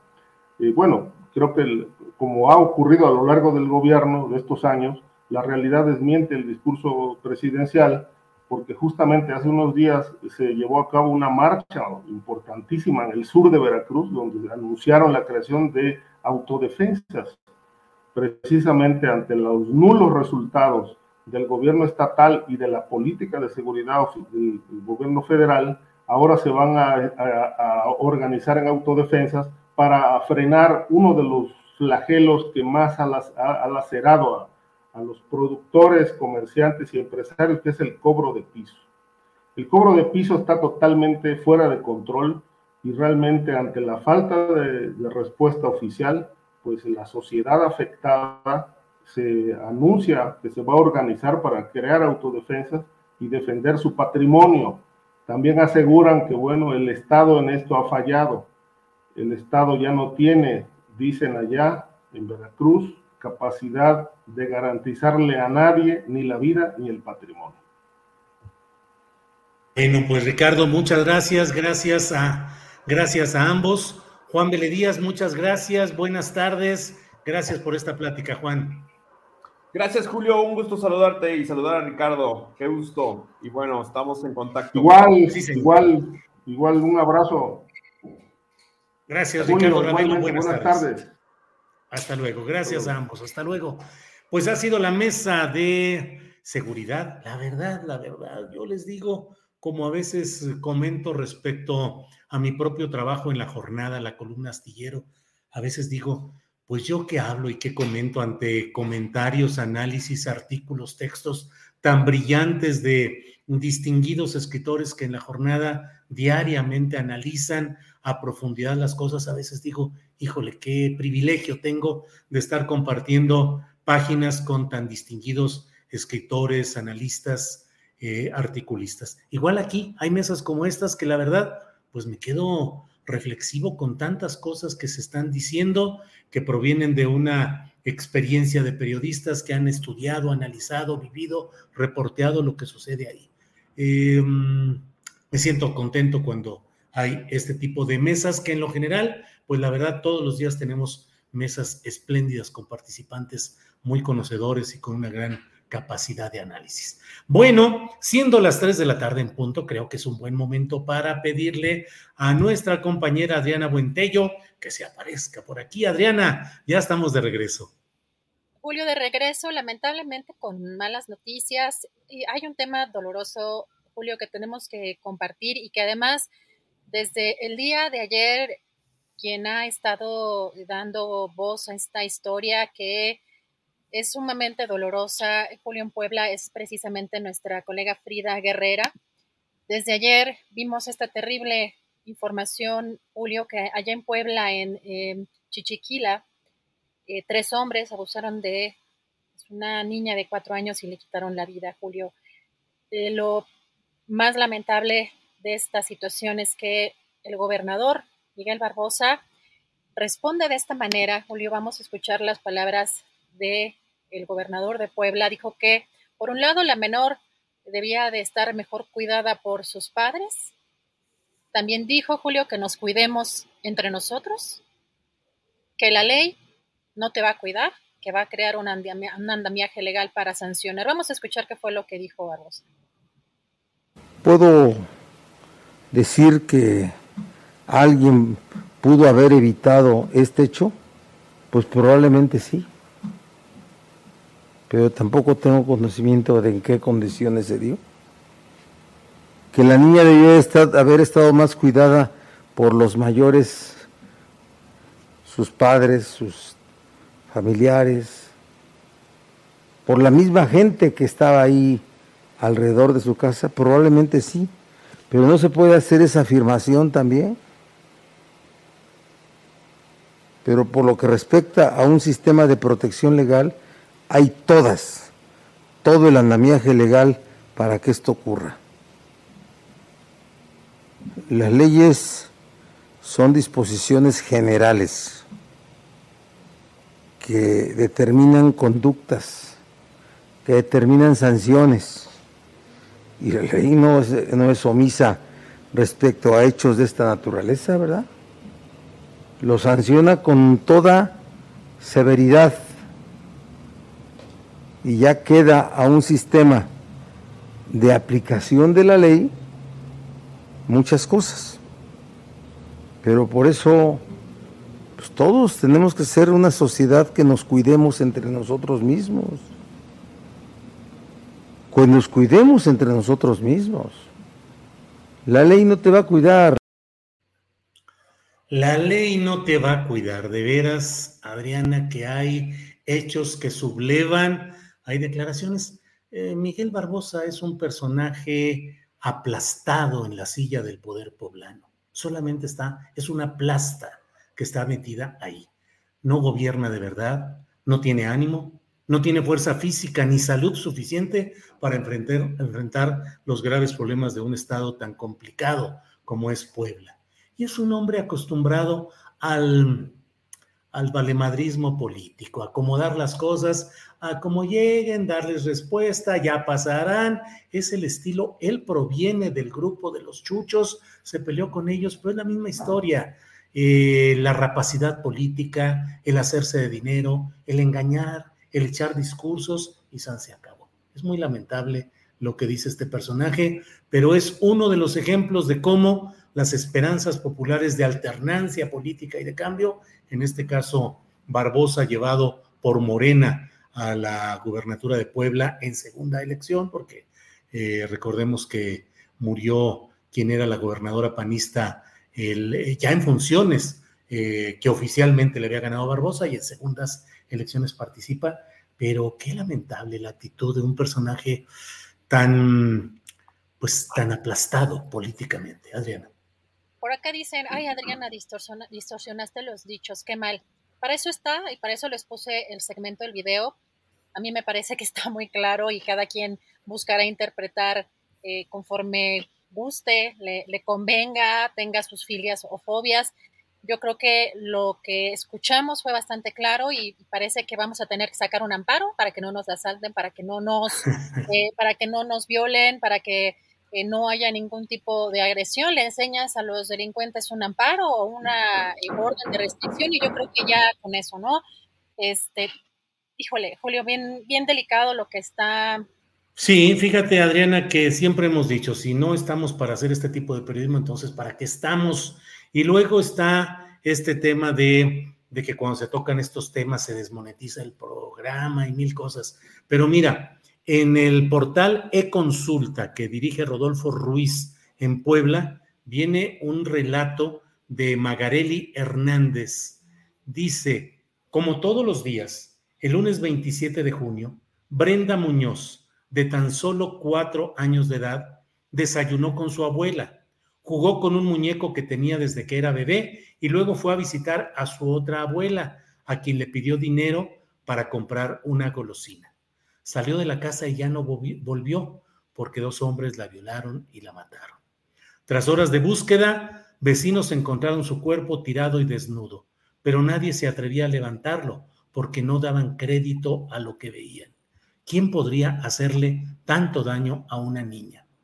Fue uno de sus tíos quien la tomó en sus brazos y llevó a casa, donde su familia, llena de dolor y coraje, la recibió. Pues frente a esto, ¿qué, por, qué, ¿por qué reacciona así este personaje de Miguel Barbosa? Como si fuera, pues claro, si son una excepción este tipo de hechos, pues sí puedes decir, bueno, si alguien se remonta a una montaña o quiere escalar un pico nevado, pues eh, a lo mejor le pasa algo y ponemos que tengamos una protección permanente ahí, pero en este caso es la protección cotidiana y es la empatía, ponerse en el lugar del otro y actuar en esta ola de violencia terrible que se vive contra las mujeres y contra las niñas. Entonces, bueno, pues así está, Adriana. Ay, Julio, qué, qué doloroso. Y de pronto también ver los comentarios en el chat con esas, esas eh, filias y fobias. Julio, va, cambiando de tema, eh, hay eh, pues eco también de lo que está sucediendo en Coahuila en, en esta, pues, en esta sucesión ya en 2023. Hay movimientos que parecen bastante interesantes. Julio, vamos a ver si Andrés nos pone por acá el tweet. Justamente de Rodolfo Walls Aureoles, que es coordinador del PAN, ella en Coahuila. Anunció Julio su salida. Justamente este, este tuit lo estamos viendo. Bueno, eh, anunció su salida del Partido Acción Nacional, también a la bancada del PAN en el Congreso y como coordinador de diputados del PAN en, en la Cámara. Dijo que va a ser ahora, Julio, un diputado independiente, que no se va a unir a ninguna bancada. Pero interesante lo que menciona porque en una parte de este documento es una carta muy larga, pero hay eh, la primera, las primeras dos eh, páginas son un comunicado y dice, no acepto ni siquiera como posibilidad una alianza con el PRI porque los cimientos de esa posible alianza son el silencio y la confabulación. La alianza se está construyendo sobre el fango de la corrupción de los últimos 16 años de gobiernos priistas en Coahuila y está basada en la premisa de que, para lograr la alianza, el PAN no solo tiene que callar ante esas corruptelas, sino defenderlas, asumiéndolas, por tanto, como si fueran propias. Eso para mí no es una alianza, sino complicidad delictiva y, de hecho, la ley no le llama alianza, le llama de otra manera, asociación delictuosa. El PAN en Coahuila pretende aliarse con delincuentes. La alianza es para el PRI no solo la forma de conservar el poder, sino también su libertad de muchos de sus personajes. Para eso necesitan al PAN y a eso el PAN se está prestando conscientemente.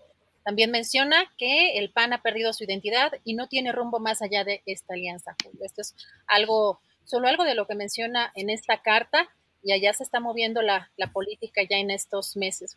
Sí, cómo no, desde luego. Y fíjate cómo embona con lo que acabamos de platicar con Ricardo Mejía Verdeja, que parece ser el hombre que tiene pues la, mayor intención desde la Ciudad de México para hacerlo el candidato a la gubernatura por Morena en Coahuila, pues que nos dijo, vienen más decisiones y vienen más priistas y panistas que se van a sumar al propósito de un cambio político en Coahuila que eche a este grupo de los Moreira. Mm, pues sí, ahorita, ahora el eh, Rodolfo Walls dice que será diputado independiente y todo, pero pues probablemente lo veamos más adelante en esa eh, conformación de alianzas de grupos y de corrientes políticas que busquen eh, quitarle el poder al PRI en Coahuila. Adriana.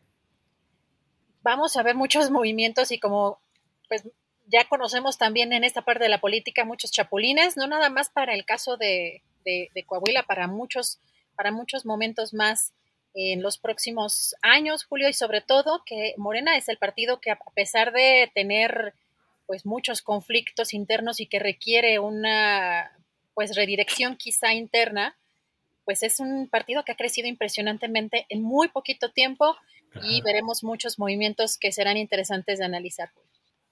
Pues Adriana, creo que a reserva hay algún otro tema que, que vayamos a tocar o ya con esto podemos ir cerrando el changarro, Adriana. Nada más avisar que, bueno, mañana va a estar el presidente, bueno, lo que está en puerta es el tema, por supuesto, de la refinería de Dos Bocas. Está ya, em, el presidente dijo que no iba a haber mañanera, que no iba a haber conferencia mañanera, pero va, va a estar o va a dar un informe, el, el informe trimestral y ya pues también muy pegado a los a lo que son los cuatro años del gobierno del presidente López Obrador, pero veremos, porque dijo que iba a, iba a dar más detalles con este informe, así que mañana de muchas cosas, de muchas áreas, eh, así que vamos a ver mañana qué, qué se da en este, en este informe, Julio. Muy bien, pues Adriana, llegamos al final de este programa, son las 3 de la tarde con 12 minutos y gracias a la audiencia, gracias tripulación astillero y a preparar el siguiente programa. Buen provecho hasta mañana.